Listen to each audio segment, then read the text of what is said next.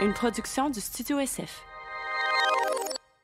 Bienvenue au Sans Filtre, le podcast où on parle de ce qu'on veut avec nos invités. That's it, je suis PH Quentin avec moi, Doom Plante. Euh, si vous voulez louer le studio SF, on le loue. Euh, ça vient avec l'équipement, avec les techniciennes, techniciens. Ça vient avec tout en fait ce que vous avez, euh, ce que vous avez besoin. Vous avez juste besoin de venir vous asseoir autour de la table puis de créer votre contenu. Après ça, on s'occupe du reste. Si vous voulez plus d'infos là-dessus, allez au studiosf.ca. Cette semaine, Dom?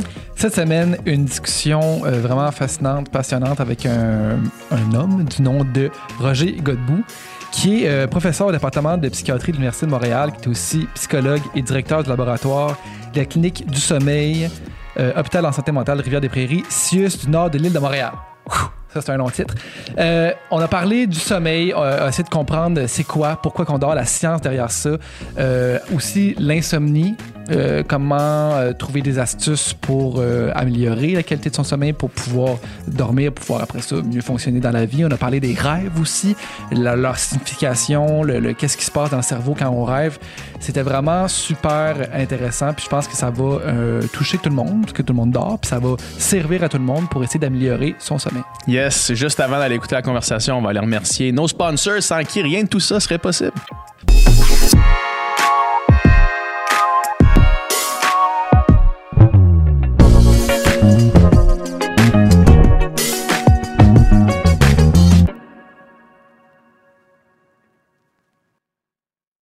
Monsieur Godbout, ça tourne, c'est parti. Merci. Merci beaucoup d'être là. On a déjà commencé à parler de plein d'affaires juste avant qu'on rentre en onde. Euh, écoutez, euh, le, le- le- le- le sommeil, c'est un sujet qui, qui touche tout le monde. C'est un sujet universel que tout le monde doit dormir ou dans sa vie.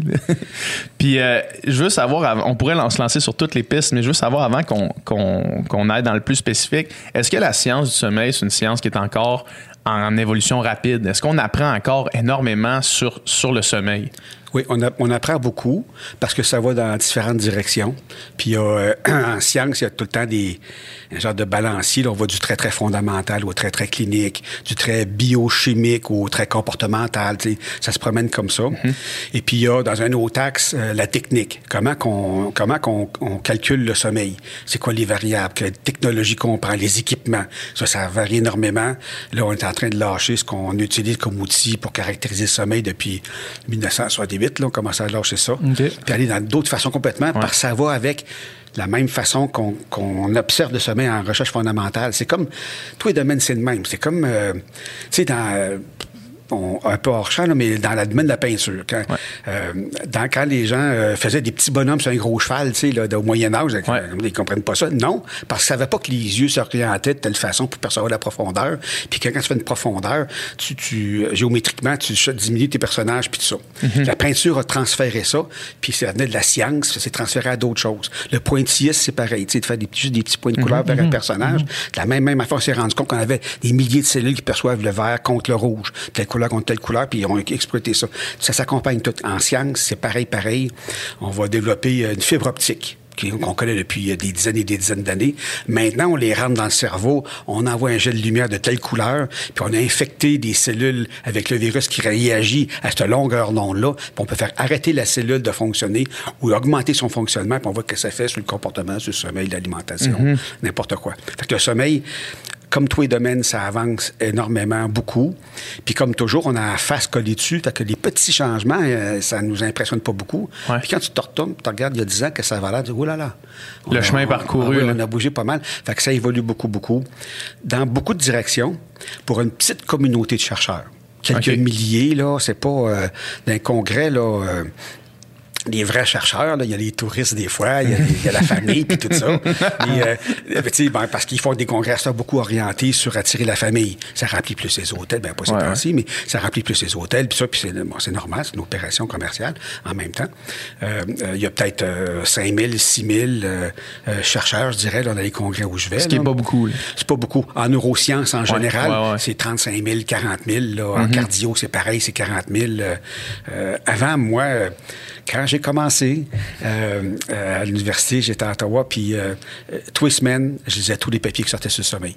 Ah ouais, OK. Fait que vous- euh, il y avait assez de temps dans une, dans une semaine Ouais. pour faire ça. Ben, je le prenais, puis il n'y avait pas tant de matériel que ça. On recevait un petit fascicule par la malle, puis tu regardais, puis tu disais, bon, OK, ça, ça met dans les 28 articles, je vais en prendre une dizaine, puis je vais, je vais me taper ça cette semaine, là, je vais les lire cette semaine. Là, à tu, y vas au besoin. Je travaille sur telle Mm-hmm. affaire, moi, aller chercher ce qu'il faut, puis tu as des outils extraordinaires pour le faire. hein. Quand en sommeil, euh, il y a aussi des mythes qui se font puis qui se défont. Fait que ça, c'est du changement aussi tout le temps. Est-ce qu'il faut dormir tant d'heures? On va arriver à tout ça. Ouais, ouais, tout à fait, tout à fait. Est-ce qu'on doit dormir tant d'heures? Euh, quelle heure- combien de temps on doit dormir à tel âge? Quelle heure, quelle heure qu'on doit se coucher? Euh, C'est-tu dangereux d'être somnambule? Tout ça, là, Mhm. ça change, ça change, ça change. C'est quand on regarde loin derrière qu'on se rend compte, ah oui, ça change. Qu'on peut voir la trajectoire. Ou est en train de revenir. Est-ce que c'est Ok, en ouais. Ah ouais. ça? Mais c'est surprenant que ce soit pas un sujet qui soit qu'on qu'on s'est plus penché là-dessus puis qu'il n'y ait pas une plus grosse communauté de chercheurs pour quelque chose qui est aussi fondamental et universel et important puis qui a un impact aussi grand sur toutes les autres sphères de la vie. Oui. là. Bien, c'est parce que c'est une science qui est jeune. La science, science sommeil, ça a commencé dans les années 1955 à peu près, euh, quand on a découvert une sorte de sommeil. Le sommeil disant deux grandes phases. Il y a le sommeil lent, puis le sommeil paradoxal. On dit euh, slow wave sleep, puis REM sleep en anglais. Ouais, REM, c'est le Rapid Eye Movement. C'est ça. C'est pour la. Là, je vais essayer de sortir des. C'est pour la consolidation de la mémoire, puis c'est le moment où est-ce qu'on rêve? Oui. OK. OK, parfait, super. On continue. 3 sur 3, comment c'est parti? On continue. Il y en a 33 de même. c'est ça, exact. oui, c'est exactement ça. Et puis, euh, en anglais, ils sont toujours Puis plus le- opérationnels. L'autre sommeil, appelle ça non-REM. Mais c'est OK. sommeil lent. Puis c'est-tu le, le deep sleep là-dedans et, et c'est dans le, le- le sommeil lent? Ça en fait partie. OK. C'est ça. Fait que, euh, déjà, on, on- on- on disait ça en stade 1, 2, 3, 4, qui c'était de plus en plus profond. Mhm. Puis, sommeil paradoxal, le REM sleep, c'est un sommeil qu'on pense, ben, moins, physiologiquement, il est moins profond parce que nos ondes cérébrales sont comme si on était réveillés. Mhm. Euh, euh, sauf que notre musculaire est complètement atonique, atone. On est comme paralysé. Ouais. On est paralysé. On Ouais. l'est. On l'est. C'est vraiment actif. Ouais. Puis s'endormir, c'est actif. Il y a des cellules qui sont responsables de nous faire baisser les paupières. Ça pèse pas une paupière, là, mais quand Ouais. ça baisse, ça baisse. Pas pour rien faire contre ça. c'est parce qu'il y a une commande C'est vrai, active. quand tu commences à tomber, là, tu tombes Ouais, pour vrai. là. C'est quelques, quelques grammes. tu sais, Ben, c'est- il y a une commande qui fait fermer les paupières. Il y a une commande qui. Donc, en sommeil paradoxal, il y a une commande qui descend. Ça, ça va Qui inhiber tous les nos motoneurones, puis qu'on est paralysé, euh, sauf certains muscles. là. Le créateur a pensé de nous laisser respirer pendant Mhm, qu'on dort. Euh, Il y a d'autres muscles qui fonctionnent aussi. Euh, Nos yeux bougent dans toutes les directions, comme Ouais. Le nom en anglais le dit, et toutes sortes de choses comme ça. Là. Euh, fait que ça, ça a été découvert en 1953-1955. Qui avait dit, plusieurs ah, couches. il y a, y a- y a- il y a différentes sortes de sommeil. Puis, euh, parce qu'avant ça, euh, les gens allaient dans les stades 1, 2, 3, 4 du sommeil lent. Ouais. Et puis, euh, là, il y avait le sommeil paradoxal. Les yeux bougeaient, puis euh, les ondes cérébrales étaient toutes énervées. Ils disaient, bon, c'est fini, tout le monde, on pack les affaires, on retourne à la maison. Euh, il s'est réveillé, puis on s'en va. Puis on se battrait pas bien, bien des sujets. Bon, ben, enlève ton pyjama, mets tes culottes, puis on s'en va, tu sais, c'est fini. puis jusqu'à temps qu'ils découvrent ça, euh, pour dire, ben, ben non, que non, ça, c'est un autre moment. Puis ça a été découvert par hasard comme ça arrive. C'était un jeune médecin résident qui a enregistré le sommeil d'enfants, dont son petit gars. Et puis, euh, il était au labo avec son boss, là, son directeur de travail, de recherche. Puis, euh, l'enfant dormait. Pour au bout d'une heure et demie à peu près, là, les yeux bougent, puis les, les, les ondes cérébrales bougent. Puis ça, il dit, bon, ben, je vais aller réveiller Toto. Je vais, je vais aller voir Toto, on l'a bien, on va s'en aller. Ben non, il dormait, puis il a Il dormait encore. bougé, puis il a compté un rêve. What? Fait que là, ils ont dit, qu'est-ce qui se passe ici? Ils ont essayé pendant deux, trois ans de publier le papier qu'à chaque 90 minutes, nos yeux se mettent à bouger tout seuls. Ouais. Puis euh, les arbitres de revue disaient, ben non, tes machines sont brisées, tu calcules mettre tes affaires, c'est un, c'est un artefact, puis tout ça. Ils ont fini par le passer, puis c'était euh, le début de la patente. En même temps, en France, il y a un chercheur qui trouvait la même genre d'affaires. C'était le tonus musculaire qu'il a découvert, lui. C'est un Français qui travaillait sur des chats. Puis il s'intéressait à l'anesthésie, puis la mort, puis tout ça. Puis il s'est rendu compte que son chat, de temps en temps, le tonus musculaire baissait plat, puis ça revenait. Ah, tu es en train de mourir? Ben non, il n'est pas encore mort. Puis qu'est-ce qui se passe avec ça? Ça, c'était son Alors, c'était corps ça. qui, qui paralysait Son pendant tonus cette musculaire. Fait que tu mets ça ensemble, c'est sommeil paradoxal. Les yeux qui bougent, le, le cerveau qui donne des ondes cérébrales rapides, puis tu es paralysé. Ce qui fait que tu es capable de rêver sans tes rêves, puis tout ça. Donc, ça date pas depuis longtemps. Ce qui fait que les milieux euh, qui forment des chercheurs... Écoute, les premiers congrès, là, j'étais pas là, je suis pas si vieux que ça, là, mais euh, j'étais au monde, je venais de venir Ouais. au monde en 55. Euh, les, les- les gens formaient donc, tu sais, un, deux étudiants par année, puis sur une dizaine, il y en a un qui restait dans le domaine. Fait que ça prend du temps. Puis ça a boomé vraiment euh, avec euh, les apnées du sommeil, les, les pauses Ouais. respiratoires qu'on fait. Là, euh, quand on en fait trop souvent, on n'est pas bien. C'était euh, découvert, c'est pas un mot que j'aime bien gros, c'était identifié, ça a toujours existé. a Ouais. été identifié dans les années 1960 et quelques. Euh, 65, choses comme ça.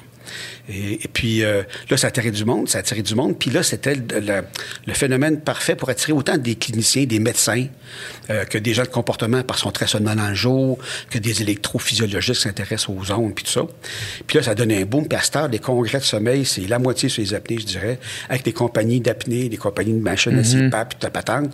Puis l'autre moitié, ça va être euh, d'autres choses. C'est pour ça que dans un congrès, tu as une traque clinique, une traque recherche humaine, une traque recherche animale, par exemple. Puis là, tu choisis tes tracks, là. euh, Tu fais ton chemin un petit peu là-dedans. Fait que c'est donc euh, euh, relativement jeune. C'est pour ça qu'il n'y a pas tant de chercheurs Ouais. que ça, mais là, ça boum. Mais en élargissant, tu as encore des vrais, de vrais chercheurs, des cliniciens, des touristes, des gens qui viennent pour deux, trois ans, des grands labos qui vont travailler là-dessus parce qu'ils ont une question à eux qui veulent vérifier en sommeil, puis ils vont, ils vont travailler là-dessus pendant deux, trois ans, puis ça, tu ne vois plus. C'est comme les techniques, puis tout ça. Là. Fait qu'il n'y a pas de temps de que ça. Est-ce Ça, c'est la que- réponse brève. Ben, c'est parfait. On pourrait tellement passer dans plein de Ben non, directions. Il y a plein de choses que vous avez dit qu'on pourrait ça, tellement exact. approfondir. Est-ce que je me trompe en disant que pour la généra- le public, euh, le public at large, il y a un intérêt marqué pour le sommeil dans les dernières années? Un intérêt pour euh, L'optimisation. du sommeil. Ah oui, plutôt ça. Je ne pas dire non à la première façon Ouais. de formuler ça, parce que je suis pas certain que les gens s'intéressent tant que ça. Les médias plus, les médias plus, Ouais. euh, les euh, vulgarisateurs, tout ça, de plus en plus. Euh, Il y a soit des petits reportages à télé, euh, au changement d'heure, là, je me fais bombarder comme tous mes collègues. Ouais. Des Ouais. petits Ouais, au changement d'heure, Ouais. ces affaires-là. Euh, par contre, de, de vérifier la qualité de son sommeil à soi-même, oui, ça fait partie du self-quantifying, de, de, de prendre des mesures de son propre état, son cœur, sa forme, son poids, sa température, euh, tout là. Puis le sommeil est rentré là-dedans. C'est un peu plus compliqué à mesurer, c'est pas comme le pouls. Mm-hmm. Euh, c'est plus compliqué un petit peu. Euh, ce qui fait que la plupart de ces équipements-là, les montres par exemple, ou les, les- La bague, moi j'ai une bague comme ça qui, qui- qui est supposée faire ça. Ah, c'est vrai? Ouais. Ça prend le pouls, puis ça, ça enregistre le La gonflement? température, euh, température corporelle. Puis Oui. techniquement, ça me dit, euh, puis possiblement que c'est pas extrêmement précis, mais ça me dit mes zones de sommeil.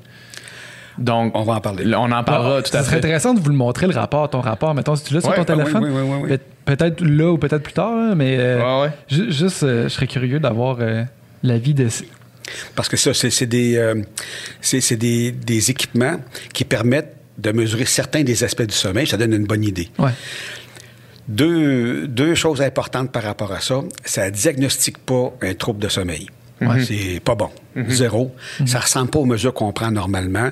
Puis je suis pas représentant de compagnie, c'est pas parce que j'ai une bidule à vendre. Ouais, ouais. Ça, ça, marche pas, on le voit bien. ça Par contre, c'est fiable pour une même personne d'une fois à l'autre. Ouais, c'est ça. Si, mettons, depuis un mois, je dors pas bien, ben oui, ma bague me l'a dit. Sais, euh, c'est, euh, Puis ça, c'est vrai, ça marche. Puis ça, c'est super de fun parce que les gens s'intéressent à leur sommeil, ils en prennent conscience. Puis, oh, bon, ouais, je me rends compte depuis que je prends euh, plus d'alcool le soir ou que, ou que je fais mon jogging trop tard le soir ou que je sais pas quoi, je dors moins bien, je le vois bien. là. Oups, OK, je vais rajouter ça un petit peu. C'est comme prendre son poids le matin. Ouais. Oups, j'ai pris euh, deux kilos, faudrait que je fasse attention.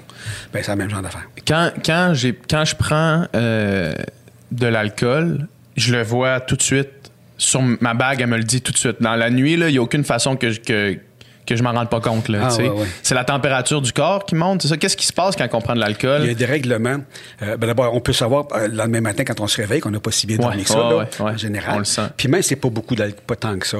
Euh, ça change le contrôle de la température qu'on a. Puis ça cause des petits réveils. Qu'on s'endort. Si on a pris euh, une certaine dose, parce que pour certaines personnes, une faible dose, ça va être excitant. Puis un peu plus, ça va être calmant.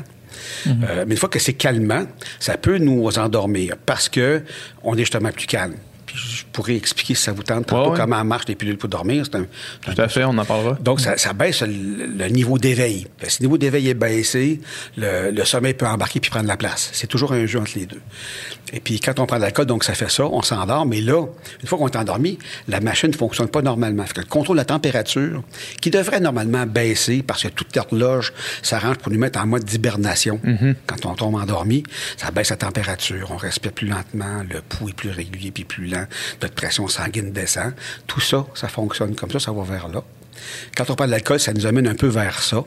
Sauf que en dessous de ces marqueurs-là, ça se passe pas bien. Le contrôle n'est pas si bon que ça. Éventuellement, la température va remonter, on va avoir des réveils, des bouffées de chaleur, nos rêves vont être différents, euh, ça va tout changer. Euh, si on a un, partenaire de lit, il va nous bousculer un peu parce qu'on bouge peut-être un peu plus, on ronfle plus, plus, euh, ça dérange les autres alentours, etc. Fait que les gens qui sont déjà portés à ça vont peut-être un peu plus parler dans leur sommeil ou peut-être un peu plus somnambule. Fait que ça, ça, ça va bousculer le sommeil, puis c'est pas si bon que ça. En recherche, on demande aux gens de ne pas prendre d'alcool depuis l'heure du midi. OK. Euh, à moins de faire une recherche chez les alcooliques, là. Euh, de ne pas en prendre. Le café, pareil, pas trop non plus, parce que ça bouscule euh, les ondes, le comportement du sommeil, du dormeur. ça, transforme tout ça. Fait que oui, ça transforme. Puis la bague ou la montre ou l'application sur le téléphone va le, va le dire probablement aussi. Oui, tout à fait. Fait que ça essaie d'estimer les vrais paramètres de sommeil. Parfois, ça a réussi pas pire. par exemple, on a fait une recherche qui comparait une veste intelligente un genre de juste au corps, uh-huh. parce que des sangles pour la respiration, euh, ça mesure la position, comment tu es placé sur le dos, sur le côté ou sur le ventre, euh, et puis ça mesure le cœur, l'activité cardiaque, le rythme cardiaque. Puis après ces trois paramètres-là, euh, une étudiante en génie, elle a fait un genre d'algorithme de mesure d'analyse. OK, ça, ça monte, ça, ça descend, ça, ça reste pareil, c'est quoi? On l'a comparé aux enregistrements qu'on fait au labo avec nos vraies machines, qui est vraiment là, microscope sur l'état de sommeil. Oui, c'est ça. La vraie, la, la, la, la vraie mesure, euh, la règle d'or. Puis on a comparé les deux, à force de travail, elle a réussi à affiner l'algorithme, on réussit à avoir une estimation qui n'est pas pire. C'est pas top-notch. Il a fallu mm-hmm. enlever euh, le, début d'endormissement parce qu'il confondait l'endormissement avec des ondes cérébrales rapides puis pas bouger avec le sommeil paradoxal où est-ce qu'on rêve qui arrive pourtant 70-90 minutes mm-hmm. On a joué un petit peu avec ça, mais ça donne une certaine bonne idée. Mais généralement, euh, la plupart des logiciels, des, algorithmes et des équipements vont estimer si, d'abord, si tu dors, si tu dors pas, ça, ça marche assez bien. Si ton sommeil est profond ou pas, euh, plus ou moins bien. Si tu rêves ou pas, assez mauvais, mhm. comme, estimation. Là. Euh, assez mauvais. Pour certaines personnes, ça va marcher très, très bien. Ils tombent dans la fenêtre de paramètres qui ont développé la compagnie. Puis là, tu tombes dans, le modèle qu'il y avait. Puis dès que tu sors des gens euh, neurotypiques, comme on dit beaucoup maintenant, mhm. ça risque de pas marcher beaucoup. parce que ta façon de dormir n'est pas pareille. Euh, un enfant TDAH dort pas comme un, comme un adulte euh, sain, comme une personne âgée déprimée ou démente. Tout ça, c'est différent. Puis ces systèmes-là répondent pas encore bien à ces variations-là. C'est tout le temps, bien, comme on pense tout le temps, c'est tout le temps. Même la recherche a toujours été comme ça. Des jeunes étudiants blancs. Euh, la plupart des données qu'on avait jusqu'à il n'y a pas si longtemps, une, dizaine, une vingtaine d'années, c'était basé sur des mesures prises chez des étudiants au baccalauréat aux États-Unis. Mm-hmm. Donc, blancs, Hmm. catholiques ou protestants, donc il y a des horaires euh, rangés puis tout ça. Alors, c'est pas ça par tout. On se rend compte que ah, euh, les, les, les, personnes de race noire euh, dorment pas pareil, ont pas le, même contrôle de la pression sanguine que d'autres d'autres ethnies, etc. On commence à s'intéresser à ça. Puis l'environnement joue énormément là-dessus aussi. tu peux tu peux jumeler un type d'environnement avec une, race ou une ethnie plus souvent qu'autrement. Ça explique bien des choses aussi. Fait qu'on est plus là-dedans. Puis il commence à avoir de la recherche beaucoup plus euh, sociale, je dirais, du sommeil. C'est quoi l'environnement? où est-ce que tu restes? Dans quel quartier? Y a-tu de la boucane? Y a-tu des autos? Y a-tu du monde dans ta famille? T'es vois-tu souvent? Tout ça, ça vient pondérer parce que le sommeil, c'est comme un genre de baromètre. Ça dit ça va-tu bien, ça va pas bien. Si c'est normal, c'est parce que ça va mal. Il y a quelque chose qui va mal. Mm-hmm. Physique, mental, environnemental, il y a quelque chose qui va pas bien. Fait que la bague, ta bague, ou le, bracelet, ou la veste, puis tout ça, elle prend pas tout ça en ligne de compte. On change d'environnement. Mais toi, tu sais. Incapable de calculer ma variation par rapport à moi-même. Oui, dans le, même état, au même endroit. Si tu mhm. changes de place, tu vas pouvoir le voir probablement. Tout à fait. Chaque fois que ça m'est arrivé de dormir ailleurs, depuis que j'ai cette bague-là, c'est tout le temps un sommeil vraiment, vraiment moins bon selon les paramètres qui sont calculés dans ma bague. C'est assez sensible, ah ouais. ouais. c'est assez fun. Ouais. Ben, on, en reparlons. On, vous montrera après le, après le podcast. Ah, je pensais je, vais te la donner. je, vais vous donner ma bague. mettons qu'on essaie de partir vraiment de, dans notre euh, quête de la compréhension du sommeil, vraiment de la base de pourquoi qu'on dort. Parce que, mettons, on dirait que d'un point de vue euh, d'évolution, il y, a un petit peu quelque chose qui fait pas de sens là-dedans, dans le sens de être complètement arrêté pendant 8 heures, pas être en train de chasser, cueillir, être un peu à une proie facile, parce qu'on est. Puis, mais pourtant, c'est essentiel. Fait qu'est-ce qui fait qu'on est obligé de s'arrêter complètement pendant 8 heures par jour? Bien, quand, quand je donne mon, mon, euh, mon, cours de base sur le sommeil 101, là, mets tout le temps, euh, je dis tout le temps, s'il fallait remplir nos besoins primaires, euh, se nourrir, se reproduire, puis s'établir un petit territoire, deux heures par jour, ça serait correct. tu te reproduis, tu manges un petit peu, tu t'envoies dans ta caverne, c'est fini. Fait que deux heures seraient terminées, puis tu passerais 22 heures protégé contre les, les mammouths de, Ouais. Ouais. Tu pourrais te protéger comme ça, mais c'est pas ça. Il y a quelque chose qui nous oblige à être réveillés. Parce qu'il y a des fonctions, puisqu'on a évolué comme, comme espèce, puisqu'on a des fonctions compliquées à gérer. Puis il y a des fonctions qu'on fait, qu'on va accomplir pendant qu'on dort. Par exemple, on, euh, la mise en mémoire. Ben, euh, le, le- le sommeil paradoxal, qui est le sommeil où on rêve, puis le sommeil où est-ce qu'on met en mémoire ce qu'on a appris, on en parlera peut-être un peu plus. Ben, euh, parlons-en. OK, ben, il y a deux sortes de sommeil. En Ouais. gros, il y a le sommeil lent, Ouais. euh, qu'on divise en stades, là, 1, 2, 3, 4, si on veut, ou 1, 2, 3, là, selon sa profondeur. La profondeur, ça veut dire quel genre de stimulation ça prend pour te réveiller, de sortir de là. Et puis, euh, c'est tout ce qu'on connaissait jusque dans les années 1955, à peu près. Là. Après, à, à ce moment-là, on a découvert le sommeil paradoxal, qui est un sommeil qui est tout aussi profond. Ça prend autant de bruit pour te réveiller, ou à peu près, puis même plus compliqué, parce qu'il faut que ce soit un bruit qui est signifiant. Euh, si c'est une syllabe sans signification, ça ne te réveillera pas. Si je dis ton prénom, ça va te réveiller. Si je dis le prénom d'un autre, ça risque moins de te réveiller. En sommeil lent, c'est vraiment la quantité de bruit que tu fais pour réveiller la personne. Fait que tu tombes en sommeil paradoxal. Puis c'est très, très différent parce qu'en sommeil lent, tout est ralenti, le pouls, comme on disait, tout est ralenti comme ça. Euh, alors qu'en sommeil paradoxal, les ondes cérébrales sont rapides. Euh, on est paralysé, vraiment. Sauf certains muscles, on respire quand même. Les yeux bougent dans toutes les directions, gauche, droite, en haut, en bas, convergent, divergent. Euh, et pour ça qu'on appelle ça en anglais Rapid Eye Movement Sleep, le sommeil à mouvement oculaire rapide. Et dans le sommeil paradoxal, là, on est donc réactivé, la pression sanguine augmente, la respiration est haletante. Euh, c'est comme si on réagissait à toutes sortes d'affaires. C'est très, très, très différent. Mais est-ce qu'on réagit aux stimuli de nos rêves ou, ou pas nécessairement? Les rêves, c'est un autre niveau plus compliqué un peu, que j'y arriverai tout de suite après, Parfait. parce qu'on parlait du, du besoin de dormir. Donc, euh, euh, tout de suite, Ouais. pendant ce sommeil-là, paradoxal, c'est là qu'on met en mémoire ce qu'on a appris pendant la journée.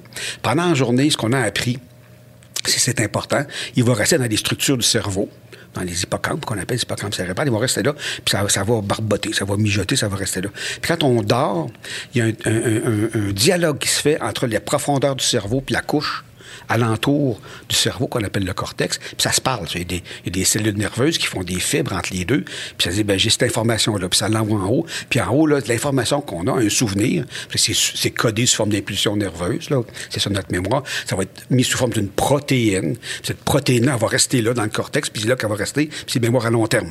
C'est pendant le sommeil qu'on fait ça.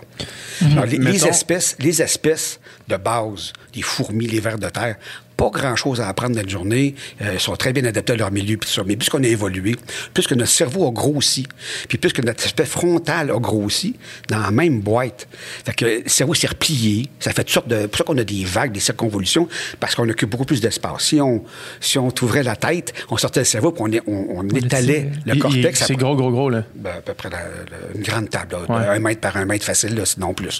Là, ça s'est tout ratatiné, tout replié pour occuper plus de surface, comme un pruneau un peu, ou une noix de Grenoble. Ça ressemble beaucoup. Ouais, ça ressemble à une C'est vraiment, vraiment comme ça. Puis les animaux les plus simples, ben c'est c'est moins, moins de circonvolution. C'est euh, euh, comme un cerveau de rat, c'est un peu comme la fesse d'un bébé. Puis plus que tu as un animal qui est compliqué, plus que la circonvolution, ben il y a beaucoup de travail à faire parce qu'on fait de la socialisation, la quête de nourriture est différente. Euh, Il y a beaucoup, beaucoup de matériel qui se fait.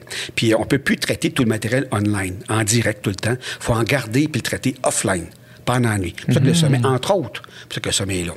La réponse souvent qu'on dit, euh, je vais te laisser parler après. là. Non, non, non, non, non, non, mais euh, c'est fascinant. Il y a tellement de questions qui apparaissent dans ma tête pendant qu'on parle. là. La- la- la- la- pendant qu'on dort, donc ça, ça se met en mémoire.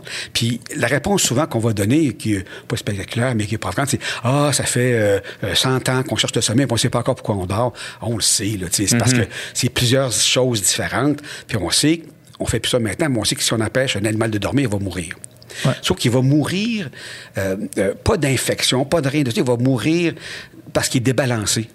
Euh, il mange plus, sa température baisse. Euh, tout, ça marche plus la patente. C'est c'est plus, c'est plus organisé, c'est plus en harmonie ensemble. Puis il finit par en mourir de dépit, comme si euh, une machine se déboîte. Comme si la chaîne ou le shaft de, de- de ta moto euh, débarque, puis euh, le miroir marche plus, puis le- les, les signaleurs marchent plus non plus. Il n'y a pas rien qui marche. ben, c'est un peu ça qui se passe, ça, se- ça se détruit, puis c'est comme ça se liquéfiait un peu, là, puis ça fonctionne plus du tout, du tout. Fait que c'est assez impératif aussi. On a dans le cerveau une partie qui dit je veux que tu sois réveillé, puis l'autre partie qui dit je veux que tu dormes. Ces parties-là euh, sont en antagonisme les uns contre les uns contre les autres. Il y a plusieurs composants dans ce les uns contre les autres. Puis on a une horloge centrale. Dans une vraie horloge. Une vraie horloge dont les cellules vont, euh, vont, euh, euh, vont s'agiter plus puis diminuer plus leur activité une fois par 24 heures à peu près. À peu près. C'est un peu plus que 24 heures, c'est 24 points quelque chose heure. Mais chaque matin, quand on voit la lumière, ça rajuste la montre. Ça la remet à zéro. la remet à zéro. On recommence un peu la journée, puis ça avance, ça avance, ça avance. Ce qui fait qu'on est plus capable de prolonger une journée que de la rapetisser. On peut pas se coucher à 6 heures de soir pour dire je vais accumuler du sommeil, à moins d'avoir très mal dormi avant. Ça fonctionne en général pas très, très, très bien, mais on peut rallonger pour travailler, avoir du fun, euh, peu importe. On peut réussir jusqu'à un certain point, euh, même si ça a des effets, des fois délétères, si on conduit une voiture, par exemple. Donc, ça devient impératif de dormir. Le système dit, ben là, faut que tu dormes, parce qu'on a d'ouvrage à faire, nous autres, là. Puis ça utilise la même, le même cerveau, la même boîte à fil, sert à prendre sa... Comme des ordis vont servir à faire de la bureautique le jour, puis à émettre des chèques de paye la nuit. Là. Un peu de choses près, l'analogie n'était pas parfaite. Euh, euh, c'est ça que ça fait. Donc, c'est impératif de dormir, puis on peut pas, comme je disais tantôt, des paupières, ça, c'est, c'est tellement puissant quand ça se ferme, puis le coup va baisser, puis on perd le fil. Euh, des fois, on, on- on- on va parler avec une personne qui est au lit avec nous, puis notre discours commence à être un petit peu erratique. là, On va partir tranquillement. Qu'est-ce que tu as compté là? Tu sais, de sens. Ouais. Euh, ça peut être plaisant de voir, par exemple, son partenaire de lit qui commence à s'endormir, euh, puis on voit les yeux qui roulent lentement, lentement sous les yeux. Les yeux vont bouger lentement, lentement, parce qu'on perd le contrôle, la position des yeux dans les orbites, puis ils vont se révulser un peu. Ce qui fait que quand on, on écoute quelqu'un qui est ennuyé dans une entrevue, par exemple, puis le voisin va pousser du coude pour qu'il s'endort, on va voir le blanc des yeux en premier, Ouais. parce qu'on perd le contrôle de ça, puis ça se place selon l'orientation dans l'espace qu'on a, et non pas euh, pour ça. Bien, si on réveille la personne à ce moment-là, puis on s'entend d'avance, dis à quoi tu pensais. Ça peut être des histoires assez euh, fun. Ben oui. Tout petit, tout court, pas grand-chose, parce qu'à mesure qu'on s'endort comme ça, on perd le contrôle de nos pensées aussi, puis ça divague. Il va sortir toutes sortes d'images. Des images récurrentes, un peu obsessives, un peu compulsives, puis tout ça. là. Mais ça nous oblige, on s'en va, puis ça, c'est le sas. Donc, on est réveillé, on passe par le sas, qui dit, ben là, j'y vois-tu pour le vrai ou j'y vois-tu pas pour le vrai? C'est comme si on mettait le pied dans l'eau, il du froid, des chaud, l'eau, j'y vois-tu ou j'y vois-tu pas? Puis, euh, ça serait impératif d'y aller. Si je suis bien stressé, si j'ai bien des choses que j'ai pas réglées, euh, je vais pas y aller. Je vais dire, ah, j'aurais donc dû y répondre ça. J'aurais donc dû y répondre ça aujourd'hui. Euh, euh, demain, j'ai une entrevue. euh, qu'est-ce que je vais dire? De quoi je vais parler? Qu'est-ce qu'ils vont me poser comme question? Puis, c'est tout du monde de l'allure ou pas. Euh, je vais m'en faire. Comment je vais me rendre à destination? Ou ah, c'est demain que j'achète mon auto? ou c'est demain que, que je rencontre telle personne? J'ai une entrevue. Ça devient trop urgent. Pas de face pour le sommeil, qu'on va bousculer le sommeil. C'est le réflexe qu'on a tous. Ça, a trop de choses à faire, même si c'est moins important que ça. On dit, ben, je vais me coucher plus tard, puis je m'arrange avec mon sommeil plus tard. Bien, souvent, on fait ça, on pourra en reparler. Fait que ça, ça commande, ça. Puis la commande, c'est de dire, éveille, toi de là, c'est le sommeil qui va prendre la place du chauffeur qui va s'en occuper. Fait que les deux régions du cerveau sont, sont en, en- en équilibre comme ça. Puis l'horloge va dire, c'est le moment de dormir. Cette horloge-là a plusieurs autres horloges esclaves, entre guillemets, qui vont faire baisser la température, baisser la, tem- la- la pression sanguine, faire sécréter certaines hormones, en inhiber d'autres aussi, euh, changer notre réceptivité à l'environnement. Toutes les sensations qu'on reçoit, la vision, l'audition, le toucher à température, ça passe par nos récepteurs, nos doigts, notre langue, notre nez, nos oreilles. Ça s'en va canaliser vers le même endroit du cerveau qui s'appelle le thalamus. Puis le thalamus, lui, sa job, c'est de dire Ah, ça, c'est de l'ouïe, j'envoie ça dans telle région du cerveau. Ah, ça, c'est de la vision, j'envoie ça dans telle région du cerveau. Ça fait tout ça. Mais quand on commence à s'endormir, l'horloge fait en sorte que ça envoie des hormones, des neurotransmetteurs qui vont inhiber le thalamus. Puis le thalamus ne pourra plus envoyer les choses tellement vers le cerveau. OK? On a moins de stimulation. Fait que là, ça laisse la place au système de sommeil à rentrer sur le bout des pieds, puis rentrer, puis prendre la place du chauffeur, puis OK, je me lance en sommeil. Et les pilules pour dormir, c'est ce que ça fait. Ça ne nous endort pas nécessairement directement, ça baisse l'éveil. Ça empêche l'information d'aller au complet vers l'enveloppe du cortex qui, qui, qui- qui traite l'information. Puis là, on peut dormir, c'est le bon moment. Parce que la même pilule, si on la prend le matin, c'est une pilule pour les nerfs. C'est un anxiolytique. Ça nous calme un peu. La même affaire. Sauf que c'est pas le moment de dormir le matin. Alors là, je veux pas qu'on dorme. Nous, on dort quand il fait noir, habituellement, quand on a un rythme bien, bien organisé. Donc, c'est assez impératif parce qu'on a une région du cerveau en charge de ça, puis un système qui, qui supervise, puis qui dit, OK, moment de dormir, moment d'être réveillé normalement, à moins qu'il y ait des contradictions. On est malade, on est stressé, on a mal, des douleurs physiques, des douleurs psychologiques. Tout ça, ça va venir moduler ça, puis c'est relativement fragile. C'est pour ça que le sommeil, c'est un vrai baromètre. Ça nous dit, est-ce que ça va bien ou pas bien? Quand on dort pas bien, ben, on devrait se dire qu'il y a quelque chose qui me chicote, qui va pas bien. Soit que j'ai mal aux pieds, euh, soit que je suis préoccupé par quelque chose, euh, soit que j'ai pris un nouveau médicament, ça fait pas mon affaire, j'ai changé ma diète, j'ai des brûlures d'estomac. Ça dépend beaucoup de ça. A- Avant de parler, là, on on peut s'en aller dans l'insomnie, puis qu'est-ce qui cause ça, puis comment qu'on peut, on peut le gérer, mais euh, je vais revenir un petit peu en arrière aussi. Dans le fond, là, on comprend que le sommeil, c'est vraiment vital, là, carrément. Puis, puis, puis notre cerveau processe l'information, euh, on, on, les, les, les, les acquis, les mémoires, tout ça. On voit, tu sais, certaines personnes vont voir le sommeil comme quelque chose qu'on peut... euh, couper, qu'on peut raccourcir Ouais. pour euh, gagner du temps, être plus productif, si ça. J'imagine que vous allez, vous allez nous dire que c'est un mauvais réflexe de vouloir faire ça. de OK. C'est un mauvais réflexe. Non, mais, mais- mais- mais effectivement, ben, c'est pas- c'est un réflexe, c'est vrai. Ouais. Euh, il est mauvais parce qu'on essaie de, de faire mieux ou de faire plus. On, a- on est plusieurs à avoir cette, cette drive-là, cette euh, motivation-là. Ouais.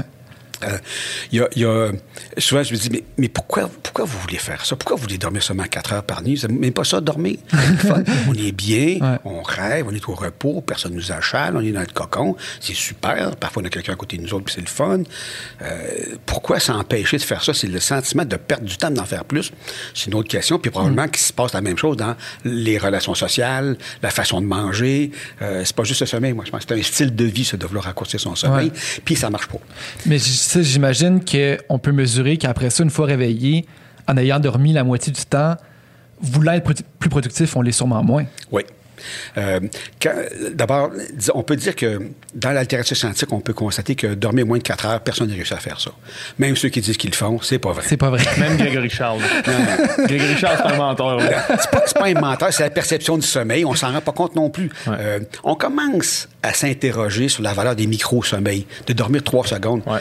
C'est-tu vrai que ça fait quelque chose ou pas? Déjà, on se disait, ben non, trois secondes, t'as pas le temps de mettre la machinerie en place, puis ça. Ben, c'est peut-être pas même que ça se passe. On sait maintenant que quand on dort, il y a des petites parties du cerveau qui se réveillent, puis comme des pixels qui s'allument puis qui s'éteignent, puis qui se réveillent, eux autres, puis ils font un petit job, puis après, ils se rendorment, puis un autre s'allume, puis ça, ça, ça clignote comme ça, partout. On commence à être là-dedans. On savait déjà de façon macroscopique que des animaux qui dorment un hémisphère à la fois, un, demi-cerveau à la fois. Les canards, par Les canards, exemple. les colverts, les dauphins, euh, certains otaries, euh, Pour rester à l'affût des, des dangers. Respirer. Ouais. Ils sont sous l'eau, ils remontent, Ok, ouais, ouais. ils respirent, ils prennent, une, ils prennent une respiration, ils redescendent, ils tournent dans l'autre sens parce que c'est l'autre cerveau qui fonctionne, qui s'endort. On peut même réussir. Avec un œil ouvert, même, des fois. Oui, les colverts le font, euh, les canards le font, un seul œil ouvert. Effectivement, ils peuvent guetter s'il y a des prédateurs pas loin, puis ils dorment de l'autre côté. Ça fonctionne. Euh, la- dans le temps de la guerre froide, dans les années 1960, euh, on disait que les Russes entraînaient des dauphins euh, dans, dans, dans l'océan pour surveiller s'il y a des sous-marins ennemis qui s'en venaient. Fait que ça dort jamais. ça- Il y a toujours un hémisphère d'ouvert. Fait qu'ils entraînaient. Puis quand que le dauphin euh, percevait un, un- un- un sous-marin tel qu'on lui avait enseigné de le détecter, mais il faisait poète poète puis il avertissait qu'il y a un sous-marin qui s'en vient, par exemple. Euh, donc, ça existe. Ben, ça sera encore plus raffiné puis plus microscopique que ça, possiblement. Fait que notre, notre cerveau n'est pas dans un état euh, euh, unique, complet. C'est une stabilité dans le, pas dans c'est pas un chaos, c'est un chaos organisé. Ça s'allume, ça s'éteint, puis ça fonctionne vraiment bien. C'est vraiment une technologie extraordinaire, un cerveau qui dort un peu comme ça. Ce qui fait que de vouloir dormir moins, c'est pas nécessairement payant parce qu'on peut voir que pendant le jour, ces gens-là dorment un petit peu. On dit des fois Thomas Edison, l'inventeur de la- de l'ampoule, on dit toutes sortes d'affaires. C'est de sa faute si on dort moins parce qu'on a de la lumière à la journée longue instant, mais aussi que lui dormait très, très, très peu. Ils ont découvert, j'ai des photos que j'ai trouvées, là, des photos. Il y a des sofas partout dans ses bureaux. Il faisait des pique-niques de famille. là, faisait des siestes à chaque il deux dormait, secondes. Il dormait un peu partout. Tout ça, c'est pas. Alors, des gens qui disent qu'ils dorment beaucoup, qui dorment très, très peu, moins de 4 heures, je j'y crois pas en partant. C'est sain. Euh, Puis si tu veux me le prouver, on va le tester, voir. Puis on va tester surtout pendant la journée comment tu fonctionnes. Mhm. Ouais. Puis il n'y a jamais aucun moment, même aux toilettes. Tu vas aux toilettes et puis tu n'auras pas une petite minute de repos, les yeux fermés. La misère à croire ça. Excuse-moi, euh, c'est quoi optimalement, en fait, euh, le nombre d'heures qui- qu'en moyenne on doit dormir dans une nuit? là? On dort le nombre d'heures qui nous convient pour qu'on fonctionne bien pendant la journée. C'est- comme, c'est comme la, la taille des pieds. Il y, a, il y a des gars qui chose du 34, des gars qui chose du 42, des filles, c'est pareil. Euh, tout le monde, là, c'est non-genré, la grandeur Mhm. des pieds, j'imagine. C'est, euh, on a chacun notre grandeur. Il y a des gens qui sont plus fragiles au froid, puis d'autres moins fragiles au froid, plus sensibles à l'alcool, moins sensibles à l'alcool. Le sommeil, c'est ce dont on a besoin. Puis la façon de faire, c'est de le mesurer, justement. Puis de dire, ah, moi, je me rends compte quand je suis en vacances ou les fins de semaine, je dors de, de 11 heures le soir à 7 heures le matin. Ça me fait 8 heures, puis dans cette fenêtre-là, c'est ce qui me convient. D'autres, ça va être, moi, c'est de 9 heures le soir à 6 heures le matin ou à 5 heures le matin. À moi, ça va être de 2 heures du matin à 10 heures, 11 heures le matin. Puis, effectivement, cette fenêtre-là, bouge. Puis la durée bouge aussi. Quand on est petit bébé, on a une longue fenêtre, on dort pendant longtemps, puis à peu près n'importe quand, on se réveille à peu près aux 4 heures pour se nourrir. quand on vieillit, la quantité de sommeil diminue, diminue, diminue, diminue. Quand on arrive à l'adolescence, il reste à peu près autour de 9h, 9h30, semble-t-il, mais c'est la fenêtre, à bouge. On se couche plus tard, puis on se lève plus tard. Mhm. On peut même définir le début de la puberté au moment où l'hormone de sommeil, son pic de sécrétion commence à se décaler vers le plus tard. Ah ouais. Ça commence à bouger un petit peu plus Fait tard. que c'est pas, c'est pas juste, Ah! c'est pas juste par euh, lâcheté d'un adolescent là, que, que c'est vraiment. C'est pas l'âge en adolescent. Non, non, mais- Ils ont mais- des jobs à temps partiel. Ils Ah, font non, du théâtre. écoute, sont euh. Écoutez, moi, moi, je, suis- je suis le premier à dire que je fais pas l'âge adolescent, sauf que même moi, amené, euh, quand j'étais adolescent, des fois, je me levais à 11h les week-ends, Oui, chose qui, c'est qui est impossible maintenant dans ma vie. C'est ça. Pour toutes sortes de raisons. Les synchroniseurs. Donc, on a cette horloge-là, puis les synchroniseurs sociaux aussi. Aller à l'école, quand tes parents, c'est de faire des lunchs. Il y a toujours quelque chose qui nous, qui nous occupe et qui nous guide dans notre horaire. Donc, tu arrives à l'adolescence, ta fenêtre, elle bouge, tu te couches un peu plus tard, tu te lèves plus tard, puis puisque tu n'as pas assez dormi, tu dormiras bien plus tard, les fins de semaine, tu te payes la traite. Tu vas te coucher un peu plus tard, tu vas travailler beaucoup plus tard. Puis lundi matin, tu reviens de l'Europe. Là, c'est tough. ouais. Ouais. Ça. décalage. Un décalage. Ouais, c'est à peu près du milieu de l'océan. Là, t'as un décalage de 3-4 heures, des fois, Ouais. autant que ça. Tu te recales. C'est que période 1, les lundis matins, les écoles secondaires, les Toujours. profs, Ouais. activité assez calme, tranquille, pas trop exigeante, peu importe la matière. Ouais. Euh, si c'est de la mathématique, on va compter jusqu'à 10 à matin sur nos doigts, puis ça va être correct, ça va être assez. Euh, si c'est d'autres domaines, ça va être différent. Euh, et puis, à mesure qu'on vieillit, ensuite, parce que les siestes, par exemple, des enfants, je reviens à 4, 5, 6 ans, quand on rentre au primaire, ben là, il y a un horaire, puis on fait plus de siestes, ben, les siestes disparaissent, effectivement, puis il y a plus qu'à peu près 20% des enfants qui font des siestes encore juste avant de rentrer, puis quand ils rentrent à l'école, c'est terminé, ils n'en feront plus. Puis effectivement, 10, 20% des gens qui sont des siesteurs naturels, encore rendus à 30 ans, à 40 ans, ils feront encore des siestes, puis ils en font encore s'ils ont le loisir de le faire, s'ils travaillent euh, euh, comme, comme qui ont un bureau à eux, par exemple, ben, ils vont pouvoir faire leur petite sieste. Donc, euh, cette fenêtre-là, elle va se transformer de plusieurs parties de sommeil par nuit jusqu'à une seule partie de sommeil. On n'est même pas certain si c'est la bonne affaire à faire. Puis on viendra de dormir 4 heures puis de dormir plusieurs petits bouts Ouais. pour faire un total. Des, des siestes euh, sporadiques. Là. Oui, c'est ça, ou du, du sommeil polyphasique, comme les, les gens qui font de la transat qui dorment une petite période puis sont réveillés un petit peu. Ouais. Donc, on arrive à l'âge adulte, puis on se met à travailler à 18 ans, 20 ans, 25 ans. On se met à travailler, ben là, on n'a plus le choix. Il faut rentrer au travail, euh, rentrer à telle heure, puis partir à telle heure, selon la plupart des gens qui travaillent. Puis ça, ça vient guider un peu notre sommeil. Puis la fenêtre est déjà prête, l'horloge est déjà prête pour accueillir ce genre d'affaires-là. Mais les gens qui sont des types du soir, qui naturellement, s'ils mesurent leur sommeil avec une bague ou une montre ou un logiciel, moi, mon meilleur, c'est quand je me couche à 2 heures, je me lève à 10 ils ne fitent pas là-dedans. Ils ne réussissent pas. C'est des types du soir. Effectivement, ça ne fonctionne pas très bien. Donc, il faut qu'ils se fassent violence un peu, qu'ils se calment. Oui, ils évoluent. Ils vont évoluer spontanément vers un type de travail qui permet, permet ça. L'inverse aussi. Ça, est-ce que c'est des. Est-ce que c'est réel, euh, les, distinctions entre. euh, Tu sais, quand on dit. euh, ah, moi, je, moi, je, suis- plus productif le matin, ou ah, quelqu'un qui dit, moi, je suis plus productif le soir, c'est-tu quelque chose qui est. Qui est réel ou c'est juste une construction sociale qu'on se fait selon l'horaire qu'on se, régul- régularise? C'est c'est réel, mais c'est influencé par les situations sociales. Par exemple, quand on passe un questionnaire de chronotype, chronotype, c'est quel genre de type que tu es en fonction du temps? Type du matin, type du soir ou type intermédiaire? 80% des gens sont type intermédiaire. Quelques pourcentages de chaque côté qui sont vraiment des types du soir ou des types du matin. Mais en plus, il y a des gens qui voudraient bien être type du soir, mais n'ont pas les moyens de le faire parce qu'ils ont des enfants, il faut qu'ils se lèvent le matin, Ouais. l'autobus, les lunchs, puis tout ça. Puis dans les enquêtes qu'on voit qui a prouvé cette question-là, ben, c'est que le social vient influencer bien gros le biologique. Puis notre biologique est très, euh, très, très, il s'adapte, très plastique. On peut jouer avec ça. Comme je disais tantôt, on peut s'endormir plus tard. Euh, on peut réussir à le faire. Ça, comme un édifice, il est très trop rigide, il casserait au grand vent. T'as le roseau qui, c'est- qui danse avec le vent puis qui ploie, mais ne rompt pas. Là. Ben, c'est un peu ça. On a un système qui est comme ça. Fait qu'on peut être type du soir, mais s'adapter un petit peu.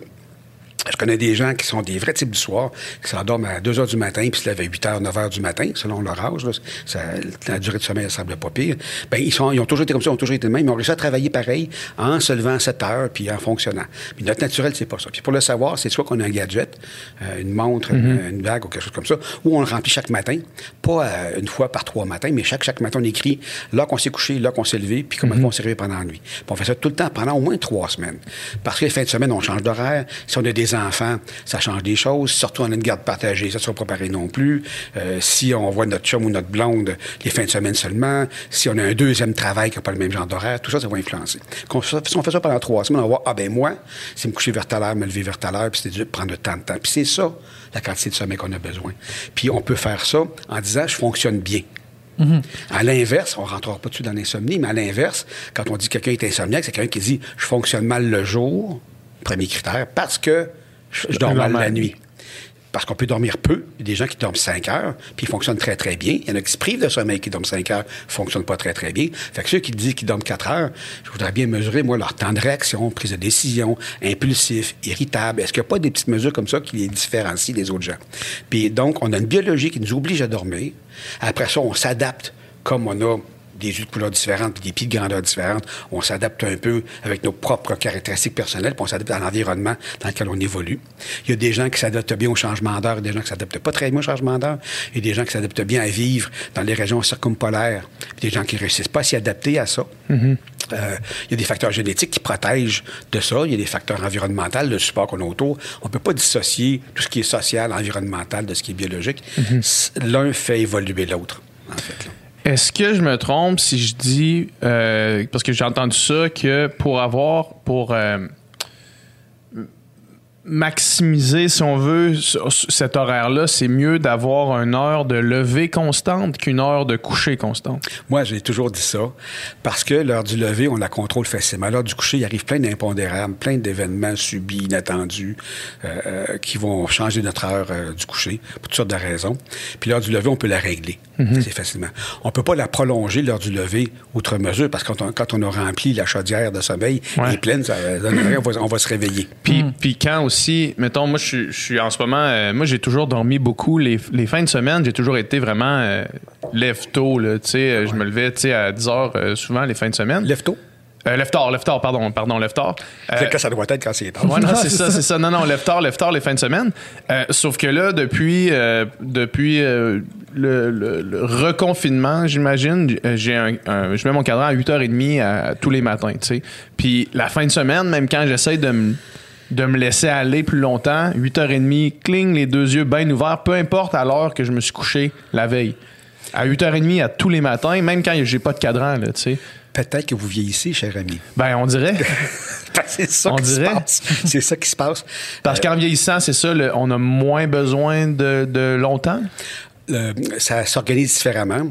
Euh, on parlait des fenêtres d'opportunité. Ça fait mal, ça, quand même. Je sais, ça fait plaisir. J'aime ça parce que moi, ça fait longtemps que j'ai goûté. ça, ça fait mal, ça, quand même. ça. Ben, mais c'est une innovation normale, mais on en profite. On en profite. Euh, Si c'est de même, parce que c'est une bonne raison de l'être. C'est Ouais, pas une ouais. détérioration, c'est un, changement. Le reste va venir les rhumatismes, puis la surdité vont venir aussi. Là. La démence, tranquillement.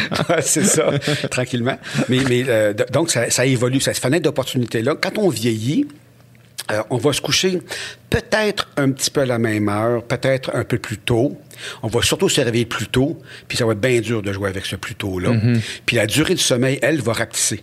Donc, on va aller rogner un peu l'heure du lever le matin, puis euh, l'heure du coucher le, soir, puis ça va faire une période de sommeil plus courte. Puis quand on n'a plus les synchroniseurs sociaux, plusieurs vont se mettre à refaire des siestes pendant la journée. Comme des gens font en- en- en- maintenant, pendant la pandémie, puis qu'on est confiné à la maison, euh, plusieurs en vont faire des siestes. On l'a remarqué dans les grandes enquêtes, là, les gens le font plus. Par contre, euh, pendant le confinement, les gens perdent les repères habituels, puis les synchroniseurs environnementaux, se lever pour travailler, s'habiller, se peigner. Les gens ont, ont pris un peu de lousse là-dessus, puis ils vont avoir un sommeil qui est perturbé à cause de ça. Puis il y a plein d'autres choses qui se passent, plus de cauchemars, etc. Donc, en, en- pas en vieillissant, mais en, maturant, parce qu'on vieillit à partir de la naissance. On vient au monde, bon, on se met à vieillir. Mais là, c'est une autre étape, on s'en rend plus compte, on est plus conscient de soi. Surtout si on prend des mesures de son propre soi, on dit, c'est pas pareil comme avant. Ben, on dort pas de la même façon. Euh, on, perd du sommeil en vieillissant, c'est certain. On perd surtout le sommeil le plus profond, le sommeil lent profond. Les ondes sont les plus profondes, mais ça parce que c'est des ondes qu'on ne voit plus. Euh, Mais euh, ça ne veut pas dire que les fonctions cérébrales sont moins bonnes, sont différentes, puis le thermomètre qu'on prend est plus fiable. On les voit plus, ces ondes lentes, là. Donc, on dit, ben, il n'y a plus de sommeil à ondes lentes. Non, il n'y a plus de sommeil à ondes lentes, mais le sommeil peut-être profond encore, parce qu'on on a le thermomètre qu'on prend. Mais ma pression sanguine baisse pareil, les autres éléments sont là pareil. Donc, à mesure qu'on évolue dans la vie, notre, notre sommeil arrête pas de changer, ça change tout le temps, tout le temps, tout le temps, tout le temps. Tout le temps. J'entendais justement euh, un, spécialiste, euh, peut-être que vous connaissez, il s'appelle Matthew Walker, c'est un oui, anglais. Oui. Puis il disait. Il vous ressemble un peu d'ailleurs. Ah ouais? Puis euh, il parlait de ça justement. Il disait que justement, à, quand l'âge avance, on, dort moins. Puis il parlait du, déclin cognitif euh, à la vieillesse. Puis qu'on a toujours associé ça au processus normal du vieillissement. Mais qu'en réalité, c'est aussi un lien avec le fait peut-être qu'on dort moins. Euh, la démence qui apparaît, puis toutes, toutes ces choses-là. Puis que peut-être que si on réussissait à garder un sommeil euh, meilleur, plus long, plus longtemps dans sa vie, on pourrait retarder peut-être ces effets-là? Pas vrai. En tout cas, moi, je vous n'êtes pas d'accord? Ah, il y a toute une, une, histoire autour de ça. Okay. Puis j'en lisais encore cette semaine euh, parce qu'un journaliste m'a écrit pour dire qu'est-ce que vous pensez de ça, qui disait que euh, une grande étude épidémiologique sur 10 000 personnes montre que moins on dort, plus qu'on risque de développer une démence. C'est il y a un, un, un, biais en partant. Parce qu'il y a plein de littérature qui montre que plus qu'on dort longtemps, plus qu'on risque de mourir jeune. Ah, ouais? On les sort, on les, il y a des, des études, de, des méta-analyses de 25 études qui montrent la même affaire, euh, maladie cardiovasculaire, mais on va toujours vers le, vers le côté euh, du pas assez dormir. Puis c'est rendu une morale. Faut que vous dormiez 8 heures. Faut que... Puis pourtant, moi, je suis un chercheur en sommeil, je suis un clinicien en sommeil. Mais là, je trouve qu'on exagère. faut pas en faire une morale puis une obligation. C'est contre nature. On dort ce qu'on a besoin de dormir. Puis si on dort moins en vieillissant, c'est comme ça. Puis il faut l'étudier, le comprendre. Mais c'est pas vrai que c'est associé, pour moi, là, je constate que c'est pas vrai que c'est associé à faire plus de démence, une démence plus rapidement. Il y a tellement d'autres facteurs qui vont être mm -hmm. génétiques, familiales. D'où viennent ces données-là? Il y a des données, par exemple, qui montraient que euh, moins on dort longtemps, plus on meurt jeune. Mais c'était pris dans des familles génétiquement liées de 5-6 000 personnes qui avaient tous à peu près les, qui partageaient un patrimoine génétique, qui font en sorte qu'ils dorment moins, qui font en sorte qu'ils ont plus de cancer, puis ils vont mourir du cancer aussi. Fait que c'est deux facteurs qui évoluent en même temps. C'est pas un qui cause l'autre, c'est une corrélation. Quand okay. on a une corrélation, c'est que ah, euh, les gens les plus intelligents ont les yeux euh, plus, je vais prendre des yeux qu'on n'a pas personne, là, les yeux plus euh, noirs. Mm -hmm. ben, c'est une corrélation. C'est pas les yeux noirs qui font en sorte que tu es plus intelligent. C'est que c'est les deux affaires évoluent en même temps. Il y a un tronc commun en arrière qu'il faut qu'on essaie de comprendre. Fait que le fait de dire mais Matthew Walker l'a dit, mais il y a plein de gens qui le disent, puis encore la semaine passée, c'était ça encore, que, que, quand on dort plus, quand on dort pas assez, on va devenir euh, dément plus rapidement. L'inverse est aussi vrai. Euh, et puis sans rentrer dans le complotisme, c'est certain que euh, euh, ceux qui fabriquent des produits pour dormir, pas juste les pilules, mais tous les produits, les disques, les machines qui font bip bip, tout ça, tous ces gens-là veulent bien sûr nous dire vous dormez pas assez, vous allez dormir mieux avec euh, ce que j'ai ici là, tu sais. Mm -hmm. euh, il y a personne qui va dire on va réduire le sommeil des gens qui dorment trop, ça risque de dormir. Il n'y a pas une industrie pour ça, ça n'existe pas, fait on oublie ça. Fait que, il y a un biais de sélection d'informations là-dedans aussi. Puis je suis convaincu, moi, qu'on euh, regarde seulement d'un côté okay. des données, puis pas de l'autre côté. Convaincu puis, de ça. Juste, juste, par curiosité, ce, ce monsieur-là, est-ce que c'est quelqu'un qui, qui, qui, qui, est respecté, puis qui ou c'est quelqu'un qui fait cavalier seul un peu? Non, non, non. Non, non, c'est pas, pas un frère-tireur. Okay. Il est connu, il fait des conférences, il vulgarise beaucoup. Euh, il y a un labo qui fonctionne bien, ils font des bonnes recherches, okay. tout ça. Mais c'est après qu'est-ce qu'on en fait ou qu'est-ce qu'on veut promouvoir? C'est certain que c'est plus intéressant de dire ah, on est une société malade qui dort pas assez, tout ça, mais il y, a une, il y a une mesure entre pas dormir assez, une heure, manquer une heure, par exemple, puis être insomniaque. On parle mm -hmm. pas de la même affaire. Là. Mm -hmm. Personne ouais. insomniaque, elle souffre. Ouais. Euh, la détresse, t'es pas bien, ça nuit à ton fonctionnement quotidien, tu t'en rends compte. Puis, ça, puis pas dormir assez, par exemple, de, de, se priver, nous, tous les Canadiens, on dort à peu près 50 minutes de moins que ce qu'on devrait dormir si on compare nos vacances puis nos, nos, fins de semaine par rapport à nos journées de travail, on dort pas assez. C'est vrai, okay. mais c'est pas ça qui donne des crises cardiaques, là. Non? Euh, il n'y a, a, pas un lien qui est tiré entre justement quand, quand on perd une heure de sommeil, je pense 25 d'augmentation de crise cardiaque la on journée d'après. On sait pas pourquoi. Okay. On sait même peut pas, pas faire pourquoi. un lien clair. Non. Okay. Je suis en train d'écrire un protocole pour le comprendre, ça. J'ai okay. un laboratoire de recherche animale aussi. Puis je suis en train avec mon collègue qui fait plus de la sorcellerie, de la biochimie, c'est très, très complexe. Puis on est en train de développer un protocole pour ça. De, de- Pour essayer de comprendre ça. oui, de comprendre pourquoi ça, ça- il y a plus d'accidents de on comprend un peu mieux ça. Les crises cardiaques, les AVC, euh, les accidents vasculaires cérébraux, pourquoi? Ben, on ne comprend pas. Il y a, l'explication qu'on donne souvent, c'est que ça favorise l'expression de, on appelle des cytokines, des, des, des hormones qui sont là pour faire la lutte contre les infections, qui sont débalancées. Il y a toujours des, des pro-inflammatoires qui favorisent l'inflammation parce que t'en veux pour te battre. Puis les anti-inflammatoires, toujours une balance entre ça. Puis quand on prend des anti-inflammatoires hein, par la bouche, là, par médicament, parce que, ben, ça nous aide à combattre à trop grande inflammation. Ça en prend un petit peu, mais pas trop, Ouais. cette balance-là. Puis le changement d'heure ferait peut-être ça. Mais le changement d'heure, c'est euh, 15 autres affaires, on pourra en parler tantôt, parce que j'ai un, un éditorial à faire là-dessus aussi, si ça vous tente. Mais, mais euh, cette partie-là, donc, il faut regarder le côté de trop dormir, c'est pas bien aussi. C'est une, c'est une balance. Puis on a chacun notre balance. Puis quand on vieillit, le sommeil rapetisse, ça a toujours été, depuis qu'on le mesure, en tout cas, convenablement. Puis ça fait l'affaire de bien du monde, puis il se répartit autrement. De faire des siestes le jour, c'est peut-être pas mauvais pour les personnes qui sont rendues au bon âge pour le faire, comme ça l'est pour des petits. On sait, on sait maintenant que les siestes des petits, des tout petits, c'est hyper payant. Il y a en fond d'emmagasinage de, de matériel appris pendant la journée, pendant Ouais. la sieste. Ben, c'est peut-être vrai pour d'autres personnes qui en font un peu plus. Euh, les, les- les- les gens qui font des transats puis qui vont dormir à coup de 20 minutes ou à coup de 4 heures, il y a une façon de le faire. Des fois, on- euh, il y a plusieurs publications maintenant qui nous rappellent ou qui ont trouvé des indices qui nous disent que au Moyen Âge, les gens faisaient deux parties de Ouais. nuit. Ils dormaient au début, ils se J'ai couchaient vu tôt. ça hier, justement. Ils se couchaient tôt. Ouais. Ils se réveillent pendant la nuit pour toutes sortes de raisons possibles. On n'est pas certain.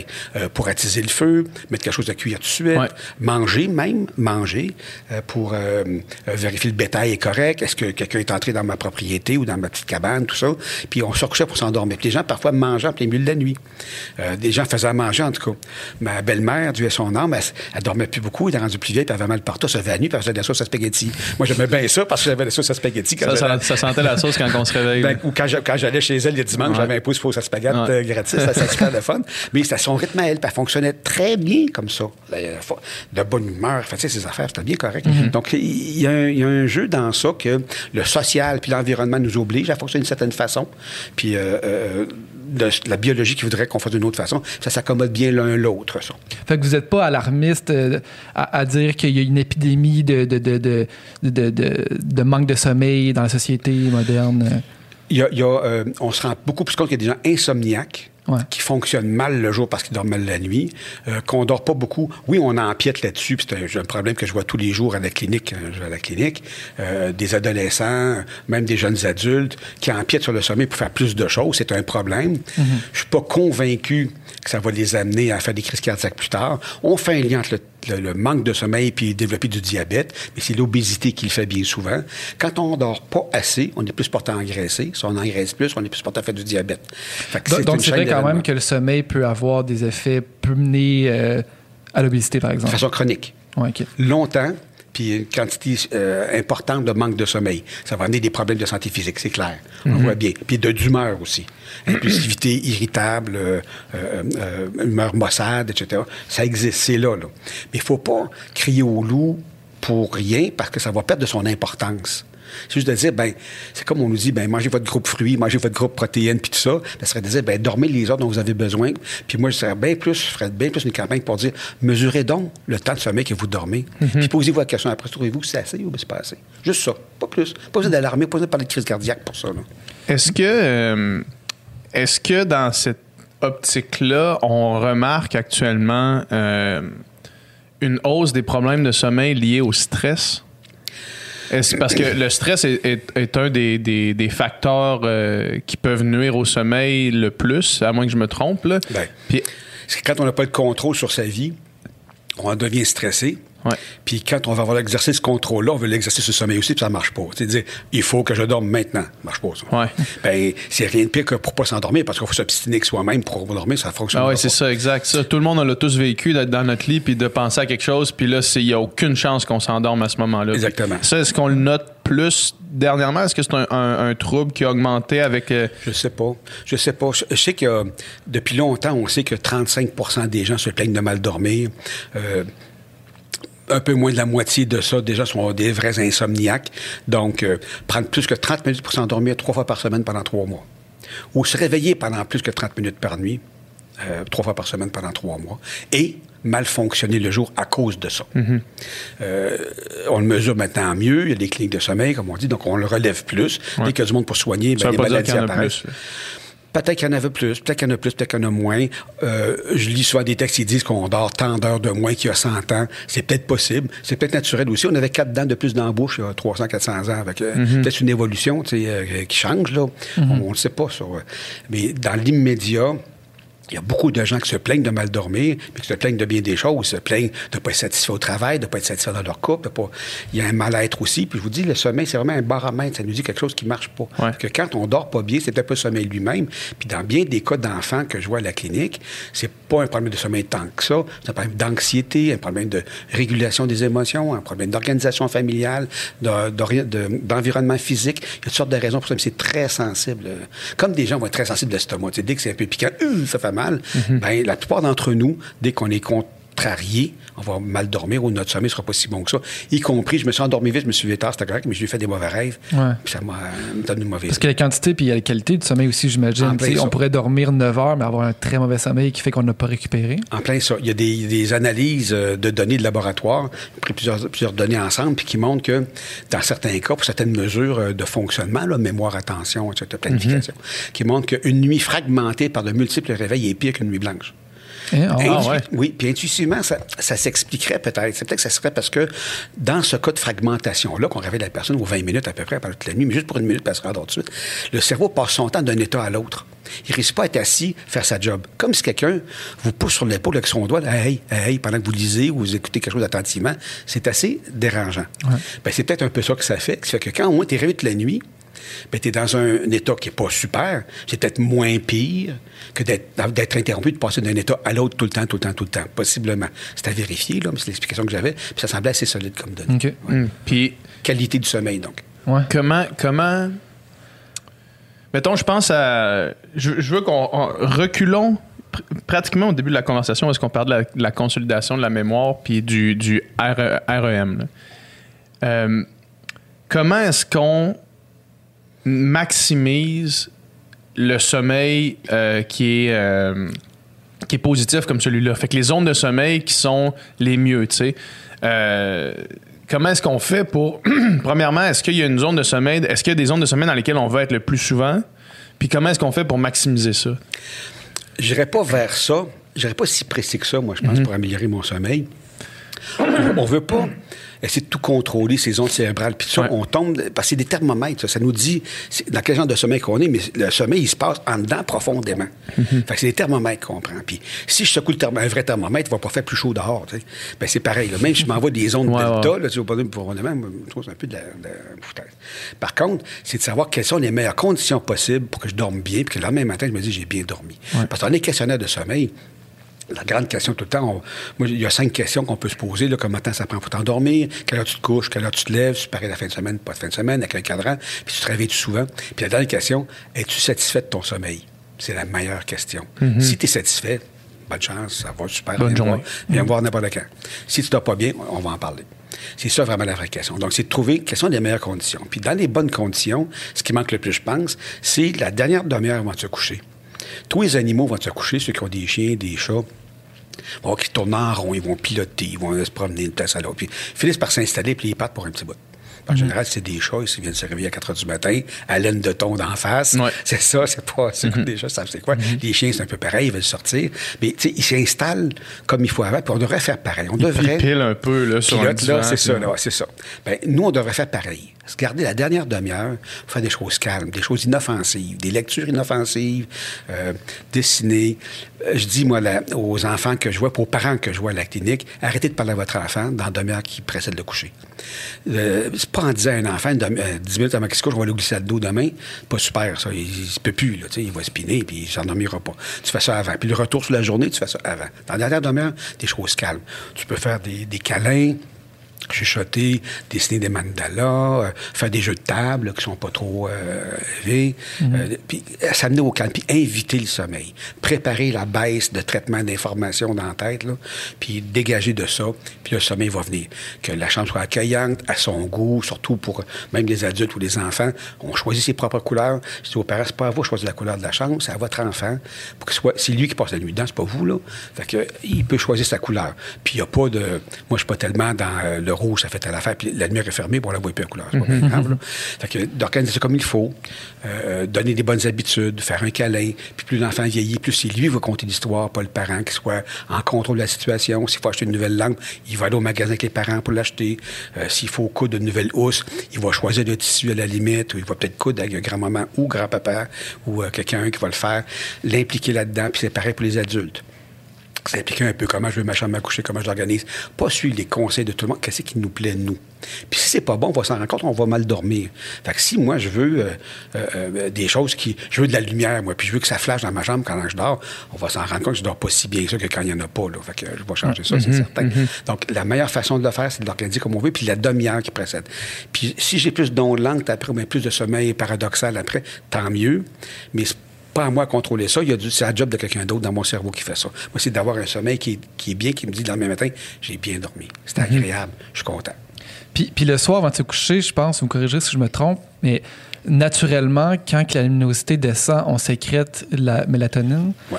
Puis le fait que, mettons, euh, maintenant, chez nous, ça se peut que toutes les lumières soient allumées ou ça se peut qu'on lise sur l'iPad avant de se coucher qui, qui fait la lumière. Ça, ça va retarder la, la- la- la- la sécrétion Ouais. de mélatonine puis ça va faire qu'on va avoir moins bon sommeil. Oui, effectivement. Mais c'est autant ça qu'on a blâmé beaucoup, la lumière bleue, là, sur les longueurs Ouais. bleues, qui sont les, qui inhibent le plus facilement la mélatonine. Mais euh, je crois beaucoup au fait du contenu de ce qu'on lit. Si je lis un, un- un roman assez trash que le monde s'arrache la tête à tous les deux lignes, c'est certain que ça va m'influencer bien plus qu'avoir moins de mélatonine. là. Puis les enfants transportent ça dans leur rêve, dans leur cauchemar. Fait que tu regardes pas un film de peur ou euh, tu fais pas faire euh, des choses qui de, se bagarrer puis tu avant de se coucher. faut que tu invites le sommeil. Fait que c'est pas très invitant quand tu lire quelque chose. Euh, pas moi, quelqu'un qui, qui est dont le plan de retraite est, est- est sur le euh, est placé à la bourse. Puis il regarde la bourse avant de se coucher à chaque soir. Ouais, ouais. Pas super. Ou les, les réseaux sociaux maintenant, quand il y a du, du, euh, des commentaires, Ouais, des c'est affaires ça. négatifs qui viennent te. C'est ça. Les gens disent, bon, ben, moi, j'ai arrêté ça. Ben, en tout cas, commence déjà par l'arrêter une demi-heure avant de te coucher. là. Fait que plus ça que la lumière bleue, dans le fond. là. Ben, oui, les deux sont dommageables, mais Ouais. moi, je pense que le contenu, énormément, on ne pense pas à ça, mais je pense que c'est très, très, très important. Donc, Hmm. quand on lit, euh, moi, je le fais, mais je fais un jeu de patience. Je vais jouer au solitaire sur mon téléphone. Ouais. Ça me relaxe. Ou bien j'écoute euh, de la musique de film relax. Là, euh, euh, quand j'écoute ces temps-ci, c'est euh, Il pleuvait des oiseaux. La musique de ça est super bonne.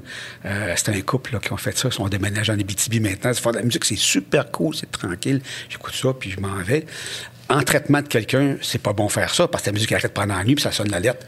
Il y avait quelque chose, il l'a uh-huh, plus. Ça réveille un enfant anxieux, un adulte anxieux. C'est pas super.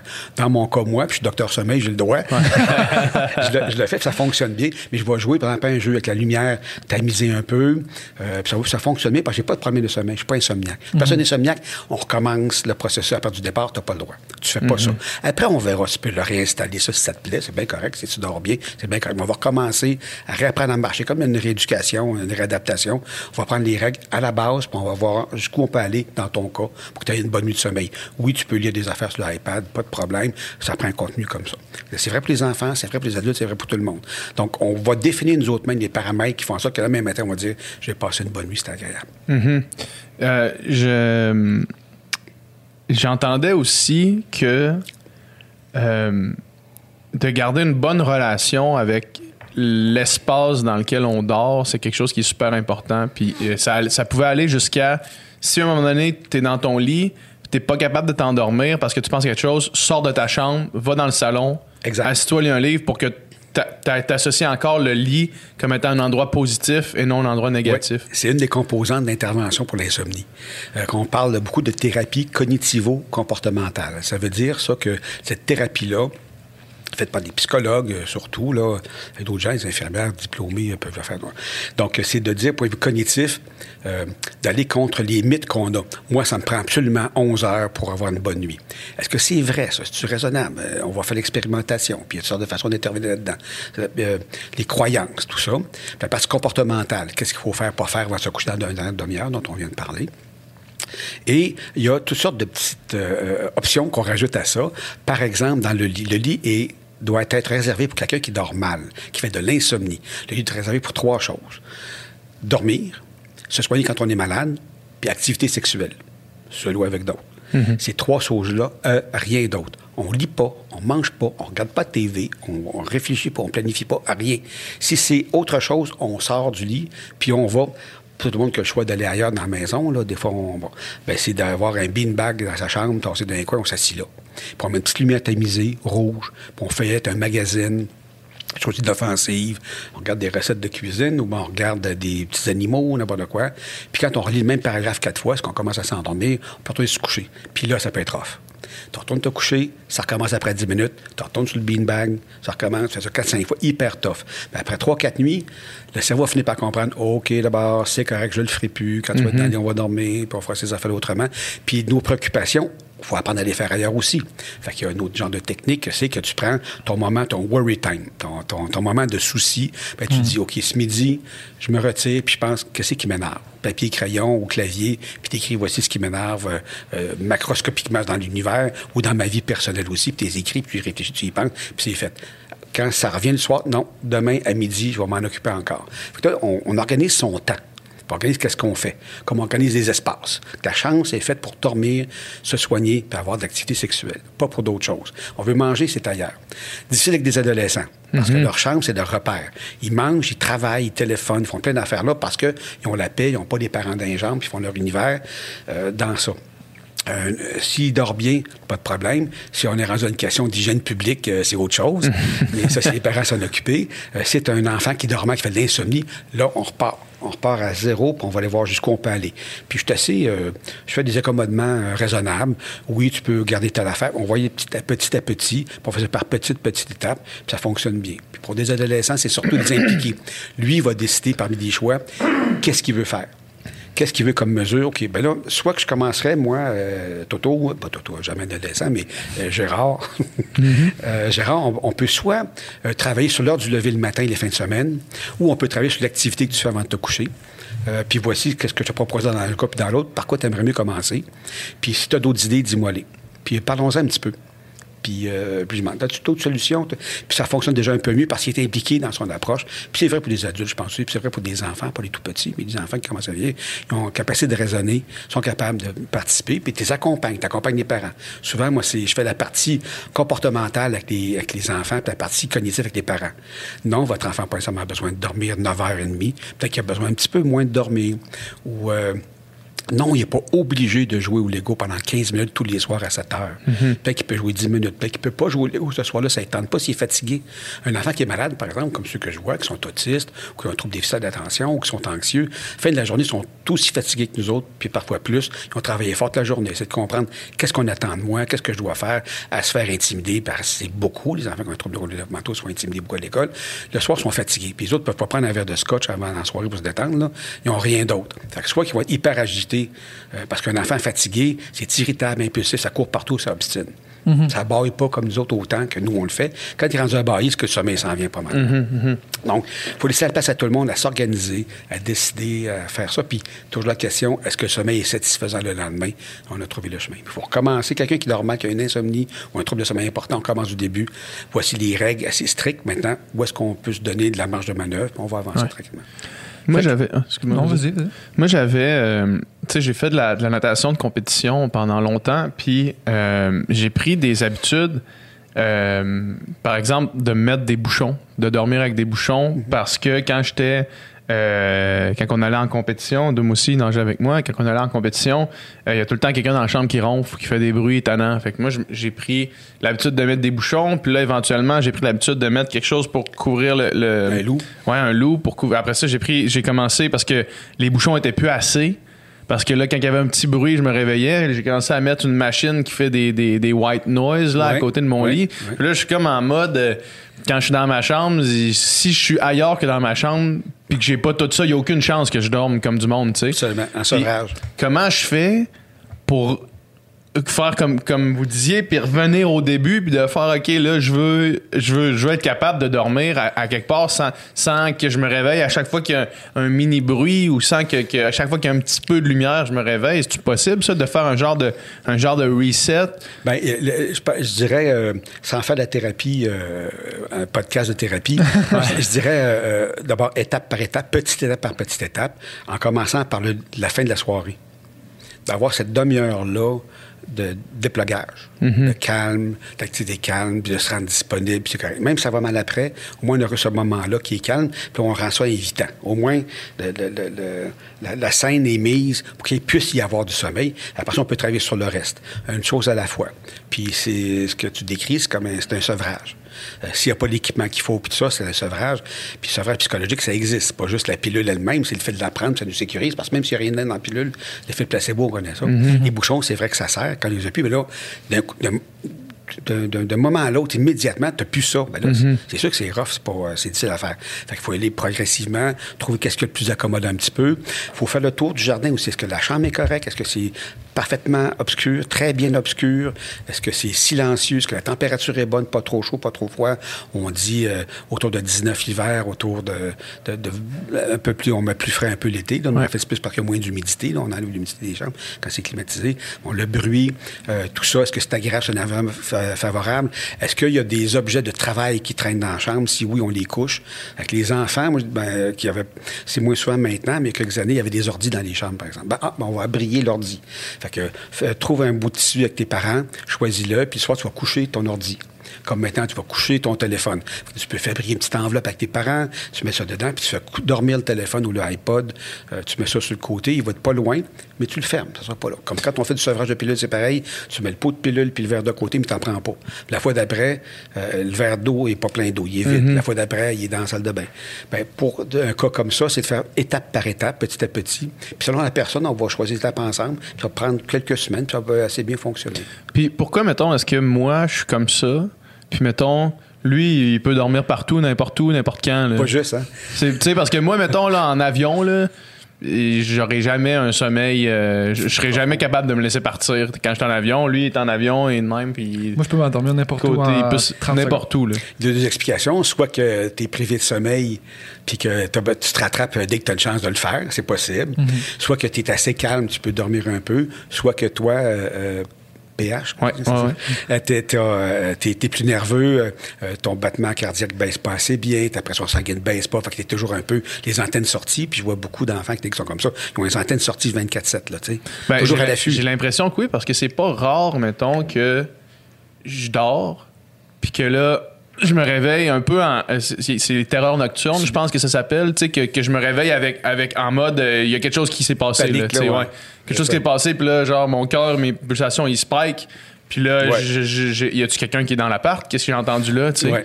Mais Ben, finalement, c'est comme rien, là. Ben ça, c'est une réaction de pas de panique, mais d'un réflexe d'orientation. Tu as les antennes sorties. Terrain nocturne, c'est vraiment autre chose. Là. Euh, C'est des cris, puis c'est Ouais, ouais. Mais incroyable. moi, j'ai fait ça, j'ai fait ça euh, récemment. là. Non, non, récemment, j'ai j'ai commencé à faire ça. Terreur. Euh, ouais, ben, ouais, ouais. euh, tu sais, on, on est coloc, lui, puis sa chambre, tu sais, euh, euh, euh, dans une autre chambre, là. Puis, tu sais, ça, ça m'est arrivé plusieurs fois Je l'entends. de me réveiller, à- de crier, là. De crier fort. À un moment donné, j'étais j'étais aussi à l'extérieur. On était dans une maison, puis on, on- parce que genre, on enregistrait la musique, puis, tu sais, j'ai réveillé toute la maison là, en, en criant. Puis, justement, puis j'ai l'impression que j'étais aussi dans la phase de sommeil où est-ce que le corps est paralysé parce que là, je voulais me réveiller, mais j'étais pas capable de bouger. Ah, puis là, je paniquais, puis je criais, mais je pouvais pas me bouger. C'est ça, ouais. Ça, c'est autre chose un peu. C'est Ouais. deux choses différentes. Pour finir, le KPH, C'est drôle, on va chercher des réponses. Ah ouais, c'est euh, c'est ça. C'est sûr, ça arrive à d'autres mondes, Il y, a des gens qui ont donc un sommeil plus fragile, comme des gens qui ont un Ouais. petit appétit, un gros appétit, ça s'appelle l'alcool ou pas, comme on en parlait au tout début. T'es- tu nais comme ça. moi, on le devient, là, dépendant, je sais pas trop. Mais euh, une chose qui, qui peut aider, par exemple, c'est d'apprendre à faire de la relaxation pendant la journée. Puis en général, des gens actifs, comme tu sembles l'être, ben, ça va être une, de la- pas de la relaxation que je vois un voilier puis des palmiers. C'est plutôt de la, de la relaxation qui va être, on appelle psychomotrice. C'est de, de- d'induire le contraste entre la tension puis la détente. Fait que souvent, ça s'appelle, euh, si tu cherches sur euh, Internet, ça va être- ça s'appelle Jacobson ou relaxation psychomotrice. Puis il y a des formules vraiment brèves qu'on peut faire trois fois par jour pendant trois minutes. C'est de serrer ses poings puis les desserrer. laisser aller. Ouais, t'es, t'es serres, par exemple, 3 secondes, t'es desserres 6 secondes. Mais puis après ça, tu comptes 1, 2, 3 pendant que t'es serres, jusqu'à 6 secondes pendant que t'es desserres, puis tu regardes ce que ça fait dans tes mains? Après ça, tu le fais en remontant libre compte, toi, comme tu fais des haltères, par comme si. Et puis tu vas voir la différence un peu. Puis juste ça, ça t'aide à, à faire la différence entre tendu puis pas tendu. Fait que quand tu arrives le soir, c'est pas une surprise. Ah, je suis plus tendu. Tu sais c'est quoi. Là, tu- peux l'apprivoiser. t'es capable de- tu sais, de te tu sais aller chercher la détente. Ça prend de la pratique. Tu le fais un petit peu, puis ça peut être ça de façon, là. On pourra en parler plus hors d'onde euh, après, si tu veux, mais, mais ça, ça- ça existe, ça se fait bien, puis pour te montrer comment on fait, là. C'est pas, c'est pas très, très difficile à faire. Par contre, euh, ce, ce dont tu parles là, euh, c'est- c'est- Ce c'est qui est plus problématique un petit peu dans ta vie de tous les jours. Là. je t'inviterai à venir avec moi. Il y a des messieurs qui nous attendent dehors. Non, non, c'est, euh, c'est pas si rare que ça. Euh, euh, en sommeil paradoxal, on est paralysé, d'un sommeil où on rêve. Puis ce sommeil paradoxal-là, puis ce sommeil lent, ça, se- ça se déroule tout ça, là, les stades de sommeil lent profond, sommeil paradoxal, encore 70-90 minutes à peu, à peu près. Puis ce- cette période-là se répète pendant toute la nuit. Donc on a un bloc de 90 minutes, puis il se répète. 1, 2, 3, 4, sommeil paradoxal. 1, 2, 3, 4, sommeil paradoxal. Plus la nuit au début de la nuit, on a beaucoup, beaucoup de sommeil profond, vraiment profond, où est-ce qu'on respire lentement, nos ondes cérébrales sont hyper lentes, vraiment en hibernation, là, quasiment. là. Et euh, on est là. Plus la nuit avance, moins il y en a de ça. De proportion de 90 minutes est de plus en plus petite. Puis plus la nuit avance, plus le sommeil paradoxal, où est-ce qu'on rêve, nos ondes cérébrales sont actives, on est paralysé. Puis ça, ça prend de la place, ça le remplace un peu, puis ça avance pendant toute la nuit. ça. Ce qui fait qu'en début de nuit, on peut faire des réveils qui sont accompagnés de ce qu'on appelle des parasomnies, des choses qu'on ne devrait pas faire pendant la nuit normalement.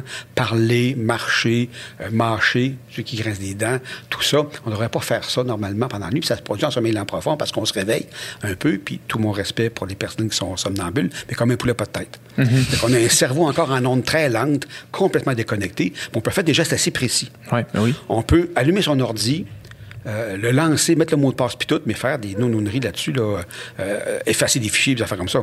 Ah ouais. On peut euh, prendre sa voiture puis la conduire, la sortir du garage. Euh, ou de l'aller dans la rue. Euh, Il y a chaque année ou à chaque deux ans un acte de violent qui a été posé par quelqu'un qui a pris sa voiture, qui était quelque part, qui a fait un, posé un acte violent, mais sans s'en rendre compte. Puis il y en a qui s'essayent à cette heure là, comme excuse, mais on peut, on peut comprendre assez bien c'est vrai, c'est pas vrai. Ça, ça se passe en début de nuit, puis c'est des réveils incomplets, puis on pose ces gestes-là. Vers la fin de la nuit, il va se produire soit des cauchemars, donc, on a fait un rêve, puis tellement intense, tellement émotif que ça nous réveille, puis on est mal. Puis il y a aussi simplement le fait de se rendre compte qu'on est paralysé, puis on voudrait parler, puis ça sort pas, puis nos muscles ne fonctionnent pas, puis on est super mal. Ça s'appelle une paralysie du sommeil. Ouais. C'est comme si on sortait du sommeil paradoxal, sauf la paralysie. Paniquant. Ouais. C'est paniquant. Puis là, après, quand ça sort, là, ça sort. Puis c'est pas rare. Quand j'ai une grande classe de sommeil, il va avoir euh, 75, 100 étudiants, par exemple, dans la salle, il y en a toujours un ou deux qui viennent voir après, quelque chose comme ça. Ouais. Euh, c'est pas seulement rare. Des fois, ça apparaît suite à une chirurgie, avec une, une- une- une anesthésie générale, ou des choses qui sont passées peut-être un petit peu avant, soit d'autres personnes dans la famille l'ont fait, ou s'il y a des gens qui sont très, très somnolents dans la famille, parce que ça fait partie d'une maladie de sommeil qui s'appelle la narcolepsie. La narcolepsie, c'est une maladie qui est caractérisée par être très, très, très somnolent, par avoir même des attaques de sommeil subites, avec des siestes qui durent vraiment pas très longtemps, qui sont très rafraîchissantes. Pas une sieste d'une heure, là. 10 minutes, 15 minutes, puis là, on se réveille. Voyons, Qu'est-ce que s'est passé là? Avec des hallucinations hypnagogiques, ça veut dire des hallucinations quand on s'endort, hypnose, s'endormir. Euh, on s'endort, puis on est comme en, en double conscience. Je sais que je suis réveillé, mais il y a vraiment une, une araignée gênante, géante qui me monte d'en face, ou il y a une sironde qui s'en vient dans mon front, là, puis on est réveillé en même temps. Tout ça, ça, ça- ça crée des symptômes de narcolepsie, mais des fois, ils apparaissent tout seuls pas des paralysés. Je connais une famille où est-ce que la mère et la fille on présente ça des paralysies de sommeil. Des fois, ça venait qu'à disparaître, puis on ne l'a plus. Euh, je sais pas qu'est-ce qui contrôle ça. Somnambulisme, tout ça, ça apparaît quand on est stressé ou quand on a des changements de routine, puis que le sommeil lent profond augmente. Euh, paralysie du sommeil, je sais pas qu'est-ce qui fait ça que ça va finir par disparaître, mais ça finit par disparaître. Moi, c'était vraiment des cauchemars, en fait, qui. qui Ah. euh, c'était vraiment des cauchemars. Il y a un contenu, il y a quelqu'un- il y a histoire. quelqu'un dans ta famille aussi qui fait ça. Ouais, j'ai une tante qui, à un moment donné, on allé à la pêche, puis c'est la première fois que c'est arrivé, puis elle a crié, puis elle a réveillé tout le monde dans le chalet. Là. Il y a un contenu, là. Il, y a, il se passe une histoire, il y a un scénario, Ouais, la. Il y en a que je me souviens de qu'est-ce qui se passait là, dans, mon- dans mon cauchemar. Puis c'est comme si moi, j'essaie d'en sortir, puis là, à un moment donné, j'arrive dans une espèce d'état que je suis un peu entre les deux. Là, je le sais que je peux pas bouger, mais je- j'étais encore un peu dans mon rêve. Puis là, à ma- à un moment donné, je me, je me déprends, mais l'espèce de moment où est-ce que je peux pas bouger, puis que je veux me réveiller, il, il est Terrible, terrible. Puis il suffirait que quelqu'un te touche du bout du doigt, Tu te réveillerais. t'en sortes. Ouais. Ouais. Ouais. C'est vraiment fascinant. Euh, euh, sans rentrer dans les confidences, là, mais euh, mon épouse a, a déjà montré ça aussi. Puis je la sens, elle, elle va faire un geste. Euh, sais, petit jamais comme un film de peur. Là. Je sais qu'elle est dedans. Là. Il y a vraiment une sironde qui rentre dans le front, pas mal, quelque chose comme ça. Fait juste y toucher à peine. Puis là, ça sort de ça. Ah ouais. Puis là, j'y parle pas rien, elle va se retourner de bord. Puis là, je check, elle va se retomber dedans parce qu'on peut retomber dedans ou elle craque un peu. Puis ça retombe dedans, je le réveille solide, là, puis euh, ça arrête. Mais ça arrive beaucoup plus rarement maintenant, mais ça, ça survient, ça. Que ce soit dans des familles, euh, ça peut arriver effectivement. On sait que la narcolepsie elle-même, c'est génétiquement euh, euh, déterminé. Cette partie-là peut-être, je sais pas, il y a, je peux pas vous donner par rapport à ça, mais ça existe. Quand on le sait que c'est pas si grave que ça, euh, déjà, c'est moins dramatique, puis on sait que c'est ça. Quand ça arrive, ouais. Ouais, on sait que c'est ça. Puis on peut s'entendre, OK, la prochaine fois que ça arrive, je ferai telle affaire. Euh, je sais que pour le- les parasomnies du début de la nuit, comme l'hypnose, euh, comme l'hypnose, comme euh, le somnambulisme, par exemple, l'hypnose fonctionne. OK. peut, avec un, vrai thérapeute, l'hypnologue, là, va dire, OK, prochaine fois que la nuit, te réveiller, tu vas mettre le pied à terre, tu vas te réveiller. Puis ça fonctionne relativement bien. Ah ouais. Peut-être que ça fonctionne pour une affaire de même aussi. Prochaine fois que je me sens paralysé, puis ça, je vais me réveiller solide comme fou. Mm-hmm. Peut-être que ça marcherait, je sais pas. Je sais pas. Qu'est-ce qui se passe? euh, tu sais, là, on a, on a parlé de cauchemar, mais tu sais, euh, un peu comme la question du début, pourquoi, pourquoi on dort? Pourquoi on rêve? Puis à quoi ça sert? Puis qu'est-ce qui se passe dans le cerveau quand on rêve? Les fonctions du rêve, il y a, euh, il y a plusieurs théories. Mais d'abord, il faut commencer par dire qu'il n'y a pas tout le monde qui se rappelle de ses rêves. Il y a à peu près un tiers des gens qui se rappellent régulièrement de leurs rêves, à peu près un tiers qui s'en rappellent jamais, puis à peu près un tiers qui se rappellent plus ou moins souvent. Euh, les théories de ça, les, les- les théories du rêve, euh, bon, les premières théories plus scientifiques, je dirais entre guillemets, c'est euh, Sigmund Freud, le grand psychanalyste, au tournant du siècle précédent, en l'année 1900. Euh, il a publié un livre sur les rêves, puis les cauchemars, puis tout ça. Puis lui il disait, nos rêves servent à évacuer des tensions qu'on a, mais de façon déguisée. Fait que, on peut pas s'avouer qu'on veut tuer notre mère. On peut pas euh, s'avouer qu'on voudrait, bon, fait, bien là qu'ils le font, là, mais bon, on peut pas s'avouer ça, qui l'avoue, là, qui euh, on peut pas. Donc, on va déguiser ça, puis on va rêver que qu'on on- qu'on abat un arbre ou que ou que euh, qu'on mange un steak saignant, chose de même. Tu sais, on va sublimer ça dans des images, puis tout, ça sert à ça, parce que c'est inacceptable. Puis quand ça devient trop inacceptable, là, le cerveau ne réussit plus à déguiser ça. Je suis plus faire, je fais mon effort, mais je ne peux plus déguiser ça. On se réveille, ça fait un cauchemar, puis on se réveille, c'est trop, trop fort. Pour cette théorie-là, pour qu'on pour qu'on adhère à cette théorie-là, il faut adhérer à la théorie qu'on a un inconscient. Ouais. Ouais. Puis que cet inconscient-là crée des symboles qui veulent dire quelque chose. Puis la théorie freudienne n'utilise pas un dictionnaire de symboles. Théorie freudienne a dit, ben chacun son symbole, puis le psychanalyste, c'est ce qu'il fait. Il va essayer de me remettre à la conscience que ça veut dire chaque affaire, une araignée pour toi que ça veut dire, puis quand tu fais toujours ça, que ça veut dire. Les autres théories, euh, il y a plein d'autres théories du rêve. Il y en a une qui est vraiment à l'autre extrême qui dit, les rêves, ça n'a juste pas de sens. C'est juste nos neurones qui font des free games, puis ça génère des images, puis c'est tout, puis c'est rien de ça. Puis au milieu, évidemment, comme d'habitude, il y a un petit peu des deux. Puis c'est un neuropsychiatre, psychanalyste qui a dit, ben c'est un petit peu des deux. Il y a des régions du cerveau responsables de générer des images, puis il y a toutes sortes d'évidences pour ça. Puis on va chercher dans notre mémoire qu'est-ce qui nous préoccupe, puis on va servir ces images-là pour les véhiculer. Ce qui fait que, puis en plus de ça, quand on rêve, on- on on n'a pas de jugement parce que certaines des régions frontales sont pas actives. Qu'on n'a pas de jugement. Fait que s'il y a un camion qui vient devant moi, qui s'arrête puis qui me parle, c'est la voix de ma grand-mère, je serais pas si étonné que ça. Ouais, continuer un petit peu. C'est ça qui est spécial dans des rêves. Il peut se passer des affaires complètement incroyables, mais tu fais, ben oui, ça se peut, un Ben, lapin qui me on, parle. on ou- passe à d'autres choses, on continue notre Mais histoire, oui, c'est ouais. ça. Parce qu'on n'a pas ce jugement-là. Cette Ouais. région du lobe frontal ne fonctionne pas. Puis pendant pas- ce temps-là, il y a d'autres régions du cerveau qui sont très actives. Là. Très, Mémoire, émotion, tout ça, ça fonctionne en planche. Même là. plus que éveillé. Non? Je ne saurais pas le dire, c'est plus, mais ça fonctionne vraiment beaucoup. Là. C'est parce peut pas dire plus parce que les ondes sont pas faites pareil, puis tout ça, là, mais ça fonctionne. Vraiment. Fait qu'il y a vraiment. comme pas le- celui qui fait de l'ordre dans tout ça. là. Lui, il est couché, puis là, les, les autres virent complètement fous, les autres régions du cerveau. Ben oui, puis non, il y a un ordre, je pense, parce qu'on rêve à des choses qui nous préoccupent, qui nous intéressent, Ouais, qui sont dans la journée, soit quand on était petit, soit dans notre journée qu'on s'est passée. Euh, je l'ai peut-être rêvé à moi cette nuit, je vais peut-être rêver à vous autres cette nuit, je vais peut-être rêver aux techniciens de son, euh, euh, parce que je vais dire, ben, écoute, dans quoi Moi, tu je rêve à? Nicole à toutes les nuits. Ça, je vous laisserai rêver ça ensemble. Ça, Freud il dirait quelque chose là-dessus. Ça. Mais Même moi. C'est ça parce que, parce que souvent, moi, mettons, là, tu sais, dans, dans les, les théories que vous exposez, de, de dire que c'est juste euh, n'importe quoi, puis c'est les neurones qui s'affolent, c'est. Moi, ça fait pas de sens, ça, parce que des fois, il y a des rêves qui sont tellement. Qui, Tu sais, que, que quand, quand tu te réveilles puis tu t'en rappelles, tu fais, ben, c'est sûr que j'ai rêvé à ça, c'est ça qui s'est Ouais. passé hier, puis c'est sûr que ça, c'était, c'est facile de, mettre, de transposer ça, C'est mettons, tu sais. Des fois, c'est juste des petits éléments. C'est que quelque chose nous a préoccupé pendant la journée. On va, on va, on va euh, incorporer ça dans un, euh, un objet qu'on a pendant la. Moi, je regarde un film, puis c'est un film sur l'équitation. Mais je suis préoccupé par la correction des examens de mes étudiants, par exemple. Ben, je peux voir un cheval qui fait des additions sur une calculette. Puis c'est à moi de trouver ce que ça veut dire. C'est quoi? C'est pas un symbole, c'est une imagerie. J'ai pris ce qu'il y a. Un peu comme quand on, est, euh, on écoute de la musique. Euh, ou on regarde une peinture non figurative, on dit, ben, qu'est-ce que ça me dit, moi, ça? Qu'est-ce que cette musique-là, qu'est-ce que ça me fait? Tu sais, c'est-tu calme, c'est pas calme, c'est agressant? Ben, c'est pareil pour le rêve. C'est une peinture ou c'est quelque chose, puis qu'on projette là-dessus ce qu'on a, nos émotions, notre mémoire, puis tout ça. Fait que, quand, par exemple, toi, tu te réveilles, Ouais. puis tu es paralysé, Ouais. tu avais un vrai rêve, comme tout le monde en fait, puis tu t'es mis à t'en rendre compte, tu t'es réveillé un petit peu. Ça peut faire penser aussi aux gens qui font ce qu'on appelle des rêves lucides. Des gens qui sont en train de rêver, ils savent qu'ils rêvent. Puis qui sont capables de contrôler le rêve. C'est une autre option, ça, tu peux acheter en plus. mais, mais- mais déjà, de, de te rendre compte que tu fais, il y a des gens qui le font, puis ils peuvent le signaler. Par exemple, euh, en laboratoire, ils vont dire, OK, quand tu vas faire un rêve, tu t'en rends compte, bouge tes yeux, parce qu'on sait que les yeux peuvent bouger. Donc, bouge tes yeux quatre fois à droite, puis deux fois à gauche. Hein? Puis ils le font, ils disent, puis il est en train de rêver, ici, il nous le dit, là. Fait que ça, Wow. ça a été montré plusieurs fois. Ouais. Qu'ils sont en des double conscience. Comme ce que tu disais tantôt, tu sais que tu es dans un rêve, puis tu sais qu'il y a quelque chose qui se passe pas correct, là, qui se passe là, ils le font. Puis contrôler le contenu, ça, c'est une option en plus que tu peux prendre, euh, que, que oui, euh, les gens peuvent le faire, mais on peut l'apprendre à le faire. Ouais. Puis de faire le contrôle de ses rêves, on peut aussi apprivoiser le contenu. Il y a des, il y a des, euh, des, des peuplades ou des tribus ou des cultures où est-ce qu'ils se réunissent tous les matins, les Sénoi, S-E-N-O-I, très mot, ils se réunissent le matin, puis ils parlent des rêves. Puis l'enfant qui rêve, qui dit que j'ai tombé, moi je suis tombé pendant la nuit, puis ça, mais on dit non, tu es en train d'apprendre à, à- à voler, par exemple. Ça arrange son contenu de rêve, puis il réapprivoise. C'est un peu comme ce qu'on fait avec les cauchemars.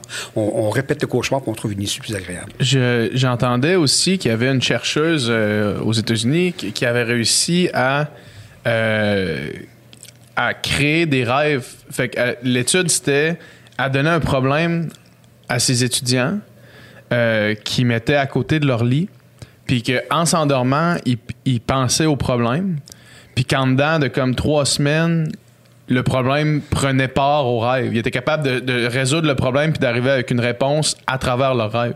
Oui. Deux aspects à ça. Oui, puis il y a plusieurs recherches qui se font comme ça un petit peu, comment on peut inf- influencer le rêve. Moi, mes intérêts dans, dans le sommeil, ça a commencé comme ça. Euh, J'étais au bac, en deuxième année de bac à Ottawa. Et puis le prof, euh, c'est Joseph de Coninck, un prof euh, qui est spécialiste du rêve puis du sommeil à Ottawa. Et puis il nous avait permis, euh, deux collègues puis moi, de faire des expériences dans son laboratoire. Et puis on essayait d'influencer le contenu des rêves d'un chum qui venait de au labo pendant la fin de semaine, qu'on chantait des chansons de Noël, puis pas fort, pas de réveiller, pour voir s'il incorporait ça dans ses rêves. Puis ça n'a pas tellement marché. on a essayé de, on y a fait, à un autre, on a fait porter des prismes qui inversaient le champ visuel, pour on voulait voir ce qu'il verrait à l'envers dans ses rêves ou pas. L'autre, on a mis un loup toute la journée aussi, pendant une journée, voir si ça Puis euh, c'était mes, mes premiers intérêts. Puis effectivement, ça a toujours été sur comment on peut influencer le contenu des rêves, pensant, dans certains cas, que ça nous aiderait à résoudre des problèmes. Je suis pas certain que ça marche. Je suis pas certain que ça a l'allure. Il y a même des compagnies publicitaires. Il y a Budweiser qui a essayé de faire ça, d'influencer euh, euh, les rêves des gens. C'était dans le temps, de, je pense, du Super Bowl qui ont, fait ça. Euh, donc, d'influencer le contenu des rêves. Euh, ça influence, le, contenu qu'on a autour de nous va influencer nos rêves, va être incorporé, c'est certain. De résoudre un problème, moi, je vous jure que je résous bien plus de problèmes quand je suis réveillé que quand je dors. Ouais, ça, c'est sûr. Euh, puis il y a toutes sortes d'anecdotes qu'on retrouve toujours dans les livres. Euh, Kekulé, qui était un chercheur à l'époque, a trouvé la structure moléculaire du benzène, qui est un, un genre d'anneau à temps de face. Là. Il a rêvé un serpent qui se mordait à la queue. Ah, c'est ça finalement mon problème. Ben il y a bien du monde qui fait d'autres découvertes pendant qu'ils étaient réveillés puis qui travaillaient pendant la journée. là. C'est des addons là un peu. Ouais. Euh, il y a plus, ça arrive plus souvent. Mais donc, de faire cet exercice-là, c'est peut-être vrai, c'est peut-être vrai, mais c'est peut-être pas une solution. On va pas. Déjà, dans les années 1970, on essaie beaucoup d'apprendre des langues pendant qu'on dort, par exemple. On a par se rendre compte que les trois, quatre mots de serbe qu'une personne pouvait apprendre, ben, elle était réveillée pendant ce temps-là, avait des ondes de réveil Ouais. dans son cerveau. Ça marche pas si bien que ça. Mais par, par contre, apprendre pendant qu'on dort, c'est une chose, mais je- comme on disait plus tôt, le sommeil, c'est là aussi que tu vas emmagasiner les mémoires puis emmagasiner c'est les Tu sais, mettons, moi, moi je suis- je suis musicien dans la vie, puis je me suis vraiment aperçu que pour intégrer des nouvelles pièces que j'apprenais, le sommeil était la meilleure manière. Là, que, Dormir. Dormir, ouais, vraiment. Puis je me rendais compte que, tu mettons, euh, met- mettons j'avais un contrat, je faisais à chaque semaine avec le même groupe, puis chaque semaine, on, on se disait des nouvelles, des nouvelles chansons qu'on apprenait. Puis souvent, on était un peu dans la minute, on se disait ça la veille, puis je me rendais compte que, mettons, un 15 minutes avant de me coucher, que j'apprends la nouvelle, la nouvelle chanson, je me couche là-dessus. Le lendemain, je la savais par cœur, je la savais super bien, versus euh, je pouvais la faire, la regarder une heure la journée même, puis rendu le soir pour faire mon show. Des fois, je m'en souvenais plus. Fait que le fait d'avoir dormi entre les deux, c'est vraiment là que, que j'ai intégré complètement cette, cette matière-là. Super beau protocole de recherche. C'est exactement ce que les chercheurs font. C'est en plein ça.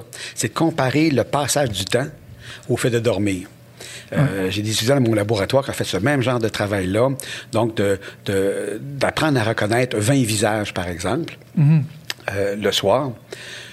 Une heure après, on leur demande encore des, des reconnaître. Puis le lendemain, après la nuit de sommeil, on passe ces 20, sommeils- ces 20 visages-là, puis 20 autres aussi, tout mélangé. Puis là, tu pèses sur le piton pour dire, tu connais-tu, tu connais-tu pas ce visage-là? Puis on fait la même affaire, mais de jour. Donc le matin, il y a chose, une heure après, ils reprennent encore les visages. Puis huit heures plus tard, on regarde ce qu'ils font. Ben, ils apprennent bien mieux euh, ces choses-là, si on dormi entre les deux, que si on été réveillés pendant ces huit heures-là. Mais ça, c'est vrai pour certaines formes de mémoire, des mémoires qu'on appelle explicites. OK. On sait c'est quoi. On- tu sais comment, je sais pas instrument tu joues, mais La guitare, ouais. tu sais où est-ce que tu vas mettre tes, tes- tes doigts. Tu sais c'est quoi le beat, c'est quoi la mesure de ça. C'est explicite.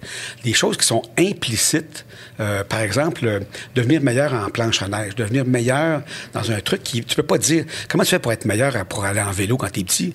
Ben, tu sais ton équilibre, puis pédale, tu sais. Mm-hmm. Tu deviens meilleur, tu peux pas expliquer pourquoi tu t'améliores, mais tu t'améliores. Ça, c'est moins sensible au sommeil, c'est plus sensible au passage du temps. Mm. Que Ça dépend des sortes de mémoire, parce que c'est vraiment divisé en, en différents modules. Mais c'est tout à fait vrai, puis tu as fait un protocole Ben oui. de chercheur. Mais moi, quand je me suis rendu compte de ça, que tu sais, qu'un 15 minutes puis une nuit de sommeil était plus efficace qu'une heure de pratique la journée même, j'ai fait, ben, c'est tellement plus efficace que C'est pour ça que je dis à mes étudiants, euh, quand ils les examens, Ben oui, c'est mieux de passer ta nuit à dormir que de plancher jusqu'à 4 heures du matin. Ben. Exact, c'est ça. C'est clair que ta performance est meilleure si tu as dormi. Euh, c'est ça, c'est ça que j'allais dire. Puis l'autre question que j'avais, euh, les rêves prémonitoires, c'est-tu quelque chose qui est étudié ou c'est ésotérique, puis ça, on le sait pas, puis ça c'est rien? là? Les deux. Euh, J'ai un ancien collègue, ben, un collègue plus vieux que moi, là, euh, qui, a écrit un livre sur, euh, sur euh, les rêves prémonitoires. Là. Il appelle ça des Heads Up Dream. hein. C'est un, gars qui écrit en anglais, il est en Ontario. Et puis, depuis qu'il est jeune, qu'il collecte des rêves, puis regarde ce qui se passe après, puis tout ça. Puis bon, ça a l'air à marcher un peu. Moi, je suis pas convaincu de ça. Je suis pas convaincu, mais avec humilité, dans le sens que je comprends pas comment ça pourrait marcher. Ouais. Je vois pas comment ça pourrait marcher. Sinon, que quand on dort, pas seulement quand on rêve, mais quand on dort, on, on peut, on peut distinguer l'accessoire de l'essentiel. Puis quand on se couche pour s'endormir, c'est ce qui se passe. Si euh, on se laisse aller, euh, les choses qui sont essentielles ou importantes vont remonter à la surface. Puis on, on va pas s'endormir, c'est trop énervant. Puis on va s'endormir, c'est quelque chose qui est agréable un petit peu. Mais le bruit de fond lui baisse. Que le signal, il garde comme en son, là, il- le signal reste important, puis le bruit de fond lui baisse un petit peu. Fait que c'est pas nécessairement les rêves qui font ça, c'est de, de dégager ce qui est essentiel puis trouver la solution, justement. C'est comme quand on, on cherche le nom de quelqu'un, puis non, non, c'est pas ça. Puis là, on part, puis on s'en va euh, tourner nos yeux dans la poêle, puis ah, c'est ça le nom. Parce que on a laissé faire, puis il n'y a plus de bruit de fond, puis la réponse nous vient. Fait que c'est de se détendre ou de ne pas faire attention, puis c'est ça qui donne la réponse. Fait que l'histoire des rêves prémonitoires, je pense plutôt que le travail se fait déjà, y compris la nuit, puis qu'on le voit là, puis pendant la journée, le travail se fait autant que ça. Il faudra avoir des protocoles qui ont rapport à ça, mais je sais pas comment faire ça. Est-ce que, est-ce que l'analyse de la symbolique ou de, de- de- la signification des rêves, c'est une discipline qui est sérieuse scientifiquement ou pas vraiment? Est-ce que, c'est vraiment quelque chose qui est recherché? Il y a, c'est il y a comprendre deux, euh, il y a- il y a deux, euh, couches de contenu de rêve. Il y a le contenu explicite puis le contenu latent. Euh, Le contenu explicite, c'est il y avait un cheval qui me parlait, puis la marée était montante, puis il est arrivé une fille qui m'a dit Veux-tu embarquer sur mon cheval Ça, c'est le contenu explicite. Puis contenu latent, c'est qu'est-ce que ça veut dire? Ah, ben là, euh, moi, je rêve d'aller prendre des vacances, je suis allé d'être confiné, puis je vais rencontrer une fille, puis avoir fait l'équitation avec, puis ça, c'est le symbole ultime, là. On fait l'équitation De ensemble. liberté, mettons, C'est ça, liberté. puis Liberté avec quelqu'un que j'aime, sais, c'est ça, dans sur un sud. cheval, là, puis bon. ouais. Euh, fait que ça, c'est ce que ça veut dire, puis tes besoins, puis tes frustrations, puis tout ça. Alors, le contenu explicite, lui, il y a pas mal de travail qui se fait là-dessus. Euh, j'ai, un collègue qui vient de publier un livre sur les rêves, là, Antonio Zadra, qui vient de publier un rêve sur euh, un livre sur les rêves euh, qui, qui explore un peu toutes ces affaires avec un collègue Stick Gold américain, puis qui, explore un peu toutes ces, toutes ces avenues-là. Mais le contenu latent, lui, il n'y a pas tellement de recherche qui se fait là-dessus, mais c'est utilisé assez en clinique. Pas seulement par des psychanalystes qui s'en servent quand même pas mal, mais euh, par, d'autres approches aussi. Puis des fois, ça peut être intéressant. Euh, des gens qui verbalisent moins leurs émotions, puis tout ça, on peut dire, mais pas moi d'avoir des rêves que tu fais, puis tu vas peut-être réussir à trouver des, des choses qui se répètent, des thèmes qui se répètent, puis là, tu peux explorer, mais qu'est-ce que ça veut dire pour toi, ce genre de choses qui se répètent là tout le temps? Donc, on n'est pas dans la prémonition, on est dans l'explication de ce qui se passe, mais de façon un peu maquillée. Puis ce maquillage-là, c'est pas un symbole préformé d'avance. Euh, Freud il disait des fois un cigare, c'est un cigare. Euh, ça, ça peut être bien d'autres choses aussi. Ben, tu trouves avec ta personne qu'est-ce que ça veut dire ce thème-là, puis tu vas trouver la solution. Puis, ah, OK, chaque fois que je rêve à cette affaire-là, c'est parce qu'il y a quelqu'un qui, me- qui me dérange ou une situation qui, qui, me- qui rend ça inconfortable. Donc, on, on peut travailler là-dessus. On peut travailler euh, sur les cauchemars, par exemple, en répétant ce cauchemar-là, puis de l'écrire, puis trouver une issue différente. Avec les enfants, ça marche bien. Les adultes, Ouais. ça fonctionne bien aussi.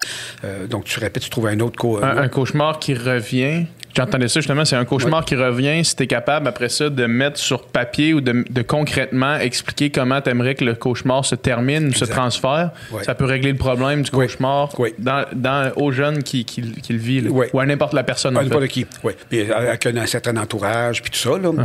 Euh, tu peux aussi même d'avance, un enfant qui fait des cauchemars, par exemple, je vois les enfants, je leur fais faire des pochettes de rêve. Ils vont écrire euh, des petits bouts de papier, je voudrais rêver à grand-papa, ou je voudrais rêver que j'ai beaucoup de crème glacée, ou je voudrais rêver que j'ai un vélo neuf. Puis tant pis, j'ai un soir, tu le regardes, puis je vais rêver ça cette nuit. Ça peut court-circuiter un peu l'histoire du cauchemar. Tu peux aussi interrompre les cauchemars en sachant que chaque fois, euh, 70 minutes après s'être réveillé, après s'être couché, 65, 75 minutes, il fait un cauchemar.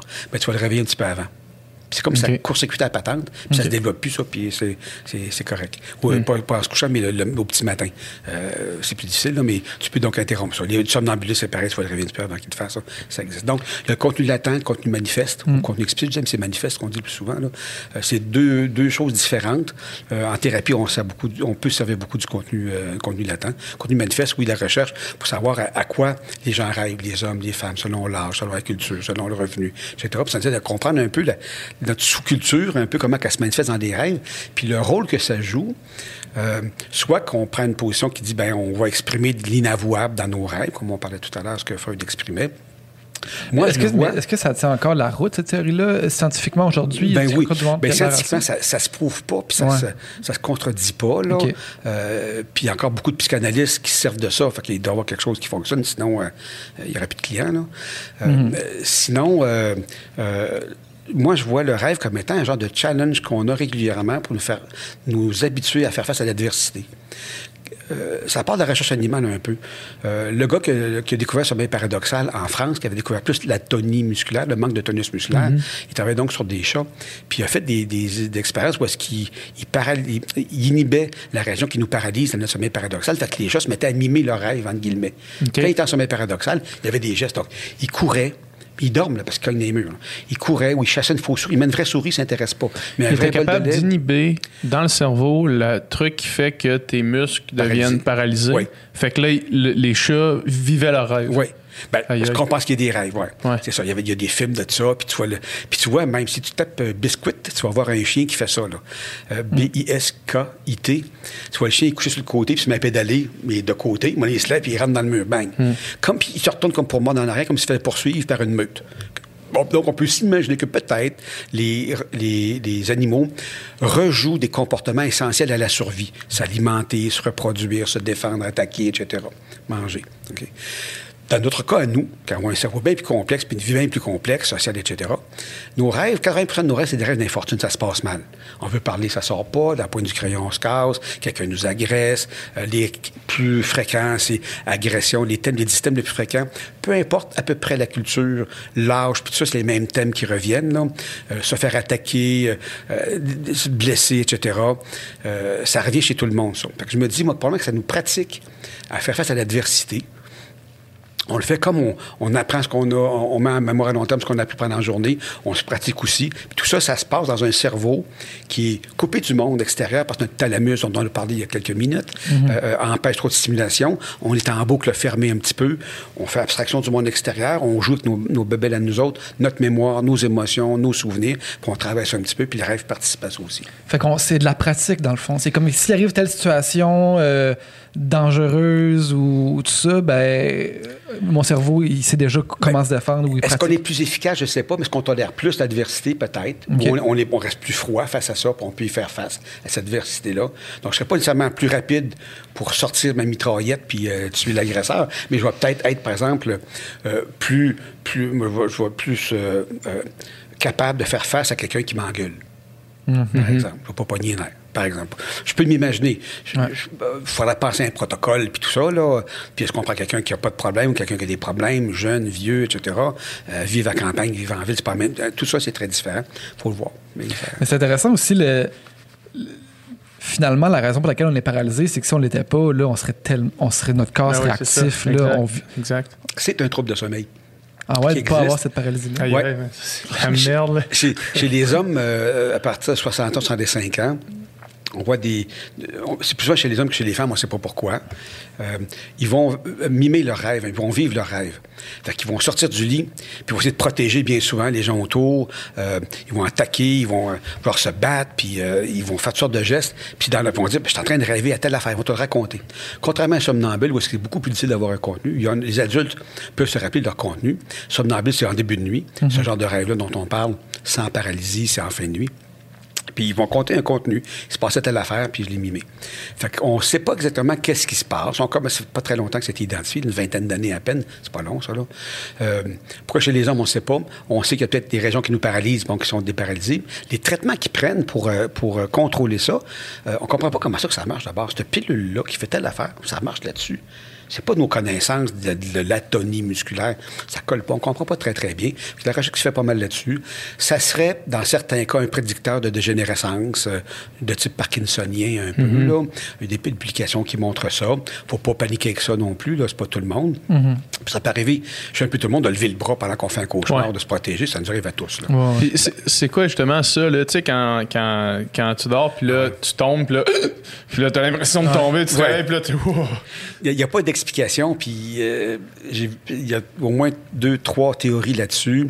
Une des théories qui dit euh, la façon qu'on dans quel espace, notre situation dans l'espace, c'est qu'on a trois anneaux dans les oreilles qui contiennent du liquide. Mhm. Ces trois anneaux-là sont euh, orientés de façon différente. C'est que peu importe comment on bouge notre tête, le liquide bouge dans les anneaux, puis il y a des petits cils là-dedans. Puis selon qu'ils se font bouger ces petits cils ça me dit, ah, ben, ma tête est placée à tel endroit, dans les trois axes, X, Y, puis Z. Quand on est couché sur le dos et qu'on ne bouge plus, le liquide tomberait dans le fond de cet anneau-là, dans la, courbe inférieure, puis ça fait comme si on était en train de tomber possibilité. Hmm. Euh, quand je t'ai tendu euh, sur une plage, sur le bord d'un lac, ça me fait pas ça. Euh, quand je suis debout euh, depuis un certain temps, ça ne fait pas ça non plus. Pas certain que ce soit ça. D'autres disent que c'est quand on a une micro-détente des muscles, ça fait comme un peu comme un, commutateur qui ferait une étincelle, là, puis on pense qu'on tombe. ça ferait ça, puis on a ce sursaut-là. Hmm. J'ai pas vu de protocole, j'ai pas vu de recherche là-dessus. Ça pas le grand monde, il n'y a pas de pilule pour ça, il n'y a pas d'argent à faire avec ça. Euh, c'est une question difficile à répondre. Je suis pas sûr que tu fais une thèse de doc. Tu pourrais faire une thèse de doc là-dessus, je suis certain. Mm-hmm. Mais il euh, faut s'attarder à ça, il faut que ça devienne la question de ta passion. Tu as fait ta recherche, il faut être passionné, il faut te passionne. Euh, fait que je, ne connais pas, je sais pas quoi c'est dû. Parlons de, justement, là, avant de terminer la conversation, parlons des, des pilules pour dormir, parce que dernièrement, on entend beaucoup parler, tu sais, de, pas nécessairement des, des pilules pharmaceutique, mais on entend aussi parler des, méthodes naturelles, fait que mélatonine, CBD, toutes ces choses-là pour aider au sommeil. qu'en est-il de ces choses-là? Est-ce que c'est positif? Est-ce que c'est des trucs qu'on peut implémenter dans notre vie? Euh, comment ça fonctionne? Euh, Il y, a- il y a deux mécanismes différents dans, dans ce que tu cites. Ouais. La mélatonine, c'est pas un somnifère. Ouais. La mélatonine, c'est une hormone dont le- Qu'on génère naturellement. Oui.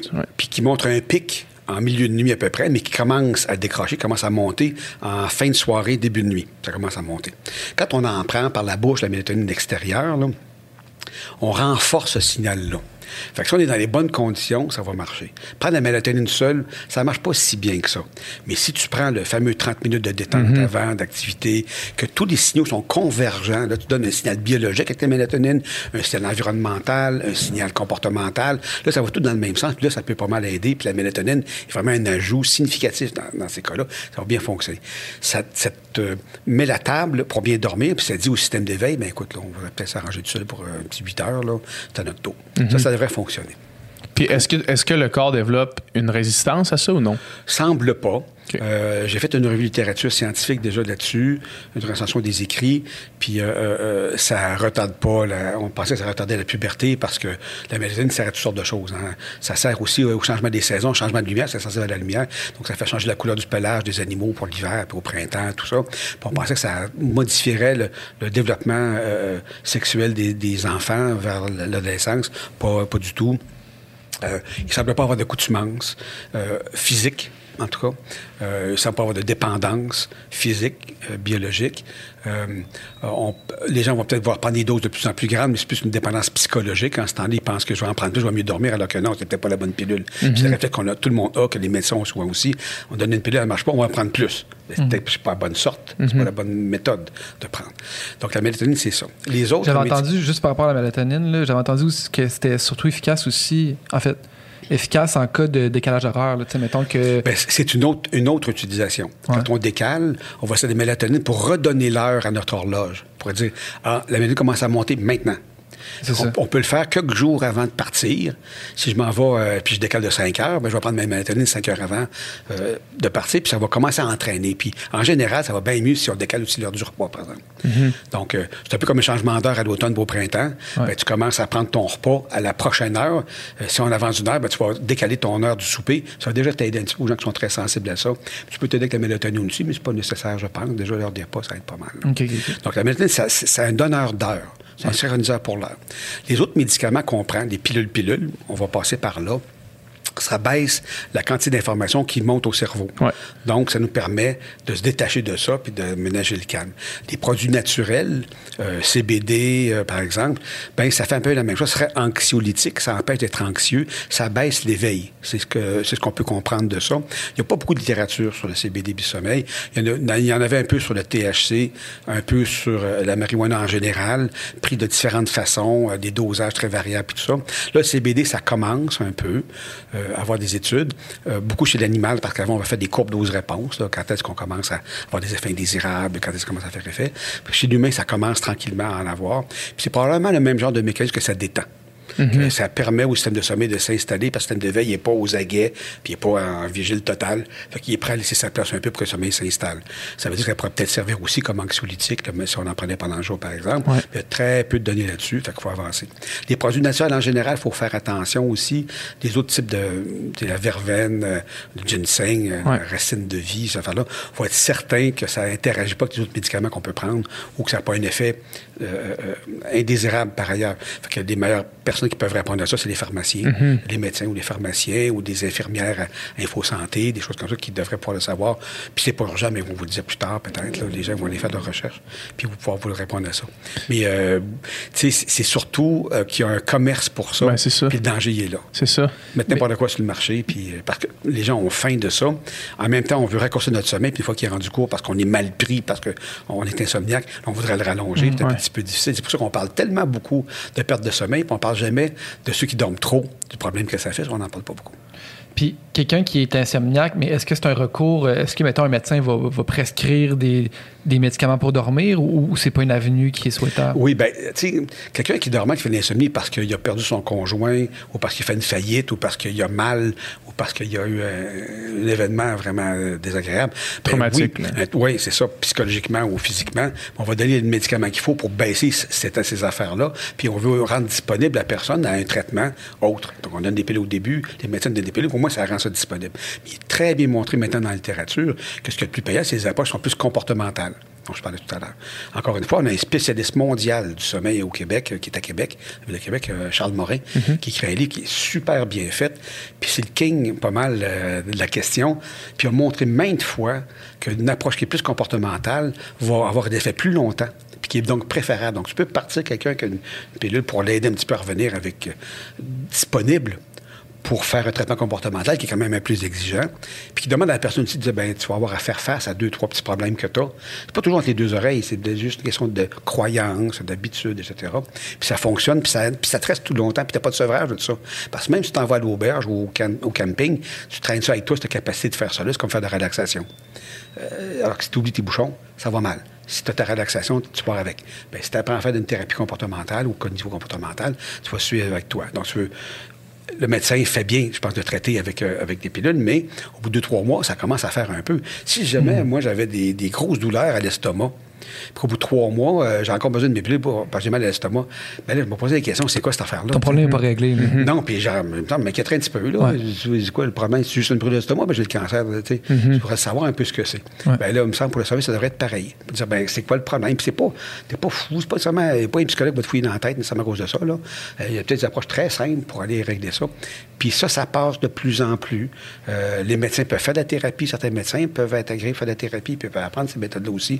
Puis il y a plein de psychologues qui peuvent le faire, euh, euh, des travailleurs sociaux, des psychoéducateurs qui sont, qui sont, euh, qui ont le droit de, de pratiquer la- de la thérapie, qui peuvent faire très bien faire ce travail-là. Puis c'est efficace. C'est bien montré c'est efficace. Ça dure plus longtemps. Un an plus tard, la pilule, ben là, il faut monter la dose, puis tout ça, alors que la thérapie comportementale, ils ont gardé ces bonnes habitudes-là. Puis comme le reste, des fois, on peut retomber dans le panneau, ça prend un petit tune-up, puis ça recommence. Ouais. On parlait de THC tantôt. Euh, c'est- où en sont les études sur ça? Qu'est-ce que ça dit?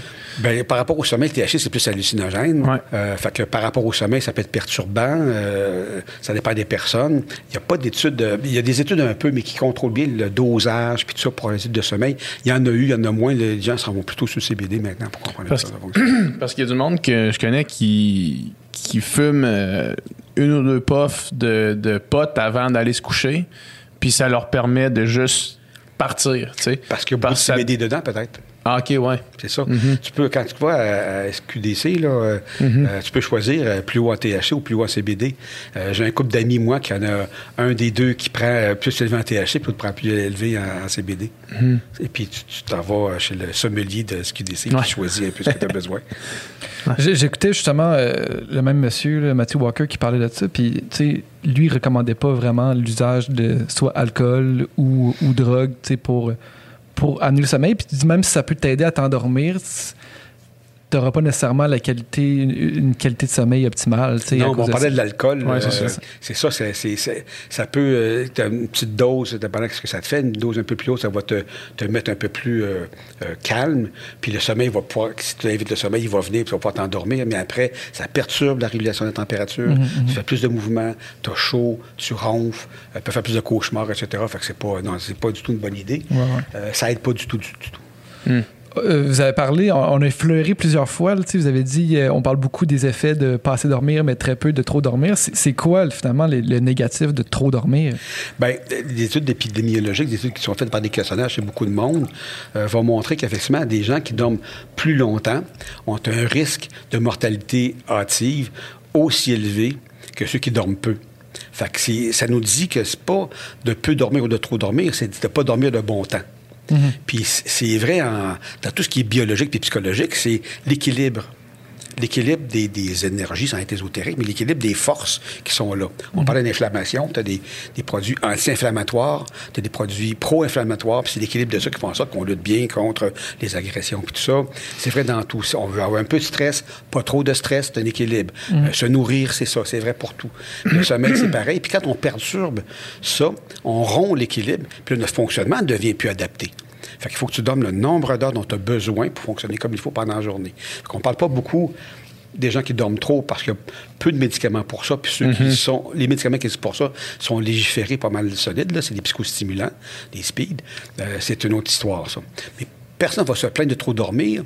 Sinon, quand c'est mal vu, qu'on se fait traiter de paresseux, puis ça nuit à notre fonctionnement diurne, comme ceux qui souffrent d'hypersomnolence chronique euh, difficile, euh, ceux qui souffrent de narcolepsie, ou euh, dans certaines formes de dépression, des gens qui dorment beaucoup, beaucoup aussi, euh, ben là, on va, on va aller voir un peu qu'est-ce qui se passe avec ça. Puis en général, on veut traiter les deux. On veut traiter le trouble de sommeil puis le trouble de santé mentale en même temps. Il y en a pas. faut pas prendre la position qu'un cause l'autre, sinon on va passer à côté. Si on dit, on s'occupe pas du sommeil après, je vais guérir son anxiété, ça va aller mieux après, c'est pas vrai. On- les chiffres le montrent. Euh, 35% des gens dont la dépression va bien dorment encore mal. C'est deux choses qui se produisent côte à côte. c'est une roue, en fait. Là, un, nourrit, un nourrit l'autre. Si tu dors mal, tu vas être plus anxieux. Puis si tu es plus anxieux, tu vas Ou- plus mal C'est deux choses, c'est ça qui se promène. Fait qu'il faut que tu traites les deux. Fait qu'on parle pas beaucoup des gens qui dorment trop, qui dorment trop, qui dorment beaucoup. Euh, parce qu'on parle pas de Einstein dormait 9h, 9h30 par nuit, tu sais, ça en fait pas un héros, mais il dormait beaucoup. Puis il faisait des siestes. Euh, c'est pas un tweet, là. Mais Des athlètes, souvent, de haut niveau, vont dormir plus que la moy- moyenne du genre. Je lisais encore euh, en fin de semaine, je sais plus dans quel journal, euh, quelqu'un qui disait qu'il dormait beaucoup. C'était un athlète de pointe, là, je sais plus c'est qui, là. Puis qui, qui dormait quand même beaucoup. Ça dépend des gens. Mais chez les athlètes, c'est différent aussi. Les athlètes qui arrêtent de s'entraîner, par exemple, dorment moins bien. Il faut qu'ils s'entraînent, s'entraînent fort. Puis c'est de l'absence d'entraînement. Alors quelqu'un qui n'est pas habitué puis qui s'entraîne va mal dormir parce qu'il va peut-être avoir mal un peu partout, d'une part. Puis il n'est pas habitué à avoir cette dépense d'énergie-là à ce moment-là. Ça dépend du moment où est-ce qu'on le fait. Là. Toute question d'équilibre, de répartition, euh, comme l'alimentation, comme tout. Ouais, c'est ça. De ce que je retiens de la conversation, c'est. Tu sais, on parle beaucoup euh, aujourd'hui d'alimentation intuitive, c'est-à-dire de suivre ses- son appétit puis son. J'imagine que le sommeil, c'est un peu la même chose de ce que je comprends. Là. Il y a des gens qui vont vers ça, qui disent qu'on devrait dormir quand ça nous tente. Puis c'est probablement intéressant. Euh, il y a une, une expérience qui vient juste de terminer. Il y a une, une vingtaine de personnes qui se sont isolées dans une caverne en France. Hum, oui, c'est vrai, c'est vrai, c'est vrai. J'ai tellement hâte d'avoir les résultats de ça. On a déjà des petites Mais impressions. il n'y avait pas déjà un, un chercheur français qui l'avait fait là, Oui, Michel, bien avant. Michel Siffre. Michel Siffre qui, qui l'a fait. Aussi, celui qui a découvert le sommeil paradoxal. Ouais. À l'époque, il a fait ça dans le cadre Mammoth Cave, dans le sud des États-Unis. Il a fait, Fait la même chose il, aussi. il s'est mis, dans le fond, pour ceux qui nous écoutent, il s'est mis dans une caverne sans soleil. Puis là, lui, il dormait, puis il se réveillait. Quand il voulait. Puis c'était pendant. C'était c'était deux mois qu'il restait là. Ouais, assez longtemps, oui. Puis après, comme 35 jours, ils sont. Ben, lui, il pensait que ça faisait. Il calculait ses journées, genre. Ouais. Il pensait que ça faisait 35 jours, puis ils l'ont sorti. Fait comme lui, dans sa tête, ça faisait la moitié du temps. Oui, puis ça se produit encore dans, les- dans ce qui vient de se- ce qui vient d'être terminé. là. La- la- la- la- L'avantage qui est fascinant par rapport à ce qui vient de se passer, c'est qu'il y a plusieurs personnes. Ouais. Dans toute l'aspect social aussi. Ouais. Fait qu'il a fallu qu'ils mettent plus de bouffe que nécessaire pour pas qu'ils se rendent compte que le temps était passé. Parce qu'effectivement, après 35 jours, les gens pensaient que ça faisait 29 jours qu'ils étaient là, là, quelque chose Ouais. du genre. là. Et euh, on va en prendre beaucoup de ça parce qu'il y a l'aspect social là-dedans, je trouve ça fascinant. Ouais. Puis chacun avait une tâche à faire, puis il faisait quand il voulait, il dormait quand il voulait, puis il y avait des chambres à peu près ailleurs. La seule chose, c'est que c'était assez frais, il faisait plus froid qu'il pensait, parce qu'il ferait 15, il faisait à peu près 11 degrés, si j'ai bien compris. C'était très humide, 95% d'humidité, parfois plus. Donc, si tu renversais de l'eau sur ton, ton, Ouais. ton duvet, Ça s'échappe fall pas. ball. Non, jamais, là. Fait a tous ces petits bugs-là, mais c'est pas grave. euh, dans tous les pas faire quelque chose de, de mieux contrôlé un petit peu? ben, c'est parce que des fois, quand tu contrôles trop, t'empêches la nature de s'exprimer. OK, Fait que ouais. ils vont l'interpréter en disant OK, on est dans une situation froide. Voici ce qui s'est passé. Une autre fois, on ira dans une caverne chaude, ça Mhm, existe, là. On verra bien. Mais quand tu veux trop contrôler, tu, tu euh, empêches la nature de s'exprimer. Fait que tu peux pas dire OK, là, c'est l'heure d'avoir du fun, là, c'est l'heure de pleurer, là, c'est l'heure de. Tu peux pas faire ça. Fait que la- Mhm. l'instaurer des diètes intuitives, c'est un peu ça aussi. Puis probablement que ça vient qu'à se placer par soi-même. Euh, c'est- de voir comme ce que ça va donner puis le bien-être des personnes, mais c'est surtout l'équilibre, c'est ça. Donc, on a à dormir ce qu'on a à dormir. Euh, moi, je mets jamais de cadran le matin. Jamais. Puis je me réveille. C'est pas que je peux prédire mon réveil, c'est pas cette histoire-là, là, mais je dors ce que j'ai besoin de dormir. Fait que je me couche, je suis plus fatigué, je me dors, je me couche plus de bonne heure, puis je vais me réveiller là qu'il faut. Des fois, c'est 5 heures du matin, des fois, c'est 7h30 du matin. Je fais mes affaires, mais c'est jamais trop tard. Moi, j'ai pas ce problème-là, tant mieux, là. Mais c'est jamais trop tard. Donc, si je, je me réveille à 5 heures, j'ai dormi à 8 heures, c'est quand même beaucoup pour moi, ben, je commence ma journée, je fais mes affaires, c'est correct. Puis le lendemain, ça va être autre chose. Puis ça fonctionne assez bien. Parce que le fait d'avoir un cadran, j'imagine qu'on peut, ça peut nous réveiller dans un cycle de sommeil qui n'était pas du tout naturel. Puis, puis- puis un petit peu. euh, Les chances sont que, que, que tu vas te faire réveiller pendant le sommeil paradoxal. Parce que la dernière période de sommeil paradoxal, la fin de nuit, dure 40 minutes, parfois 50 minutes. C'est assez long. Donc, Les gens qui dedans sont assez élevés. On n'a plus de sommeil lent profond vraiment en fin de nuit normalement. Fait que tu ne travailleras pas euh, complètement à l'envers puis pas capable de t'orienter comme du monde comme ça arrive en début de nuit. Donc c'est pas trop grave. C'est pas, euh. Ils font des gadgets. Ils ont aussi des gadgets qui détecteraient les mouvements des yeux pour travailler pendant le sommeil paradoxal puis rappeler tes rêves plus puis tout ça. Ça Ouais. marche pas toujours très très bien. Euh, je sais pas pourquoi, mais ça marche pas très très bien. On peut supposer que naturellement, se réveiller juste quand on a assez dormi, ça Oui. reste le. Oui, ben moi, c'est ce que je fais. affaire, C'est ce que je fais. C'est sans doute pondéré par euh, le bruit que dehors, Ouais, la c'est lumière. Je me réveille plutôt parce qu'il y a de la lumière. Puis nous, on n'a pas, de ri- on n'a pas de rideau, on dort les fenêtres ouvertes. Fait que, puis on est en ville. Ah ouais, Fait que, hein? euh, il y a du bruit. euh, Là, c'est des. des- C'est une décision qu'on s'est voulu, là. Oui, oui, oui, c'est ça, puis on aime ça de même. Ouais. Ben là, c'est- là, c'est des, euh, c'est des cardinaux, puis les corneilles, puis les merles d'Amérique, Ouais. puis... Euh, a un là, voisin qui travaille de bonne heure, qui claque la porte de sa voiture. Non, j'ai pas de mécanicien automobile alentour, puis j'ai pas de, de maniaque d'acironde aux Ouais. 10 heures du matin. Euh, mais c'est le temps des toitures, c'est le temps de- du pavage, puis tout ça, ça c'est à 7 heures. Moi, ça me dérange pas trop. Euh, ça, naturellement aussi, tu sais, je veux dire, l'humain, avant qu'on ait des maisons, des rideaux, tout ça, on était beaucoup plus régi par le cycle du soleil, Ouais, j'imagine, que maintenant. Possiblement. On était dans la caverne. Ah, ok, Euh, Puis euh, il devait se bloquer ça, j'imagine, parce que c'est pas le fun de faire envoyer le soleil d'en face le matin. Fait qu'il devait s'organiser avec ça. Dormait plus longtemps, dormait par plusieurs périodes, il devait se coucher, semble-t-il. il devait se coucher peut-être plus tôt en moyenne que maintenant, puis se lever plus Je tôt. sais pas. euh, on, on peut- on peut remonter au temps de la colonie, là, pour savoir un peu comment les gens fonctionnaient. Là. On peut peut-être le voir. On peut voir ben, qui est tel notaire, il a, il a notarié son acte, il à 6 heures du matin, donc il devait travailler demander, y a-tu bien du monde qui faisait ça? On peut savoir un petit peu. Mais quand on dit qu'on dort tant d'heures de moins qu'il y a 100 ans, il y a des évidences un peu, mais des fois tu tombes dans une sous-culture, ou bien tu tombes dans un certain groupe, c'est différent. Il faut, avoir beaucoup, beaucoup d'évidences. hein, des convergences des évidences, c'est ça qui nous donne plus de, plus de conviction un peu. Hmm. ces choses-là. Merci infiniment. Ça fait plaisir. C'était un réel plaisir. Ben, personne ne s'est endormi à table. C'est, euh, Nicole, tu t'es endormi, toi? j'ai jeté un coup d'œil, j'ai jeté un coup d'œil de temps en temps. Correct. bien réveillé. Ouais, ouais, j'étais encore là. Non, non, c'était fascinant pour vrai. Où est-ce que, où est-ce que les gens euh, peuvent euh, suivre les recherches qui se font? euh, où est-ce que les gens peuvent aller euh, voir toutes ces choses-là? là? Il y, a, il, y a une, il y a un site américain un peu contaminé, je pense, par l'industrie pharmaceutique. OK. peut-être, Là, je pense. Là, j'ai vu un éditorial là-dessus. qui s'appelle National Sleep Foundation, NSF. Euh, ils font chaque, chaque année un sondage avec des milliers et milliers de personnes sur quelle heure vous couchez. Deux, trois questions seulement. C'est assez intéressant de voir ça. Beaucoup de connaissances là-dessus. Sinon, est-ce que, est-ce que le site euh, euh, dormonslà-dessus.ca, Oui. c'est ça? Ah, j'aurais dû nommer ça en premier parce que c'est les collègues qui font ça. Que, je sais pas, je suis là. C'est pas grave. Mais euh, ouais, euh, euh, dormez là-dessus canada.ca. Dormez là-dessus canada.ca. Sleeponit.ca. Euh, euh, Il y, a, il y a pas mal de matériel là-dessus, y compris pour la pandémie, des trucs à faire, tout ça. Là. On, on le nourrit pas mal. Là, on a pris une petite pause un peu, mais il y a des campagnes qui se font. Puis cet organisme-là s'est joint à la Société canadienne du sommeil, qui est un regroupement de chercheurs. Puis là, tu mets autant des vulgarisations pour la population, puis des chercheurs qui vont, qui vont travailler plus proches ensemble. Ça, c'est super, super bien, ça. Euh, Il y a ça. Et puis sinon, ben, c'est de, de, de voir ce qui se passe en, juste en googlant le mot sommeil. Mais il y a toutes sortes de choses. Il y a du pire et du meilleur. Euh, sinon, c'est d'inviter des gens que, qui travaillent là-dessus. Exact. Exactement. Parfait. Merci Plaisir, beaucoup. Merci plaisir, énormément. plaisir. Super. Merci d'avoir écouté ce podcast jusqu'à la fin. J'espère que vous avez apprécié la conversation. Ça prouve que vous êtes de réels fans de conversation et du Sans Fil Podcast et on vous remercie vraiment euh, beaucoup. Si vous voulez avoir plus de contenu, plus de conversation, c'est sur Patreon que ça se passe. Yes, sur Patreon, non seulement on met tous les podcasts en ligne au moment où est-ce qu'on les tourne, donc on a beaucoup de semaines d'avance sur le Patreon, mais on fait aussi des encore moins de filtres qui sont exclusifs aux membres Patreon où est-ce qu'on parle, Dom, Nicole et moi, euh, de la conversation qu'on vient d'avoir, où est-ce qu'on va un petit peu plus en profondeur dans certains sujets qu'on voulait aborder ou qu'on a abordé pendant le podcast.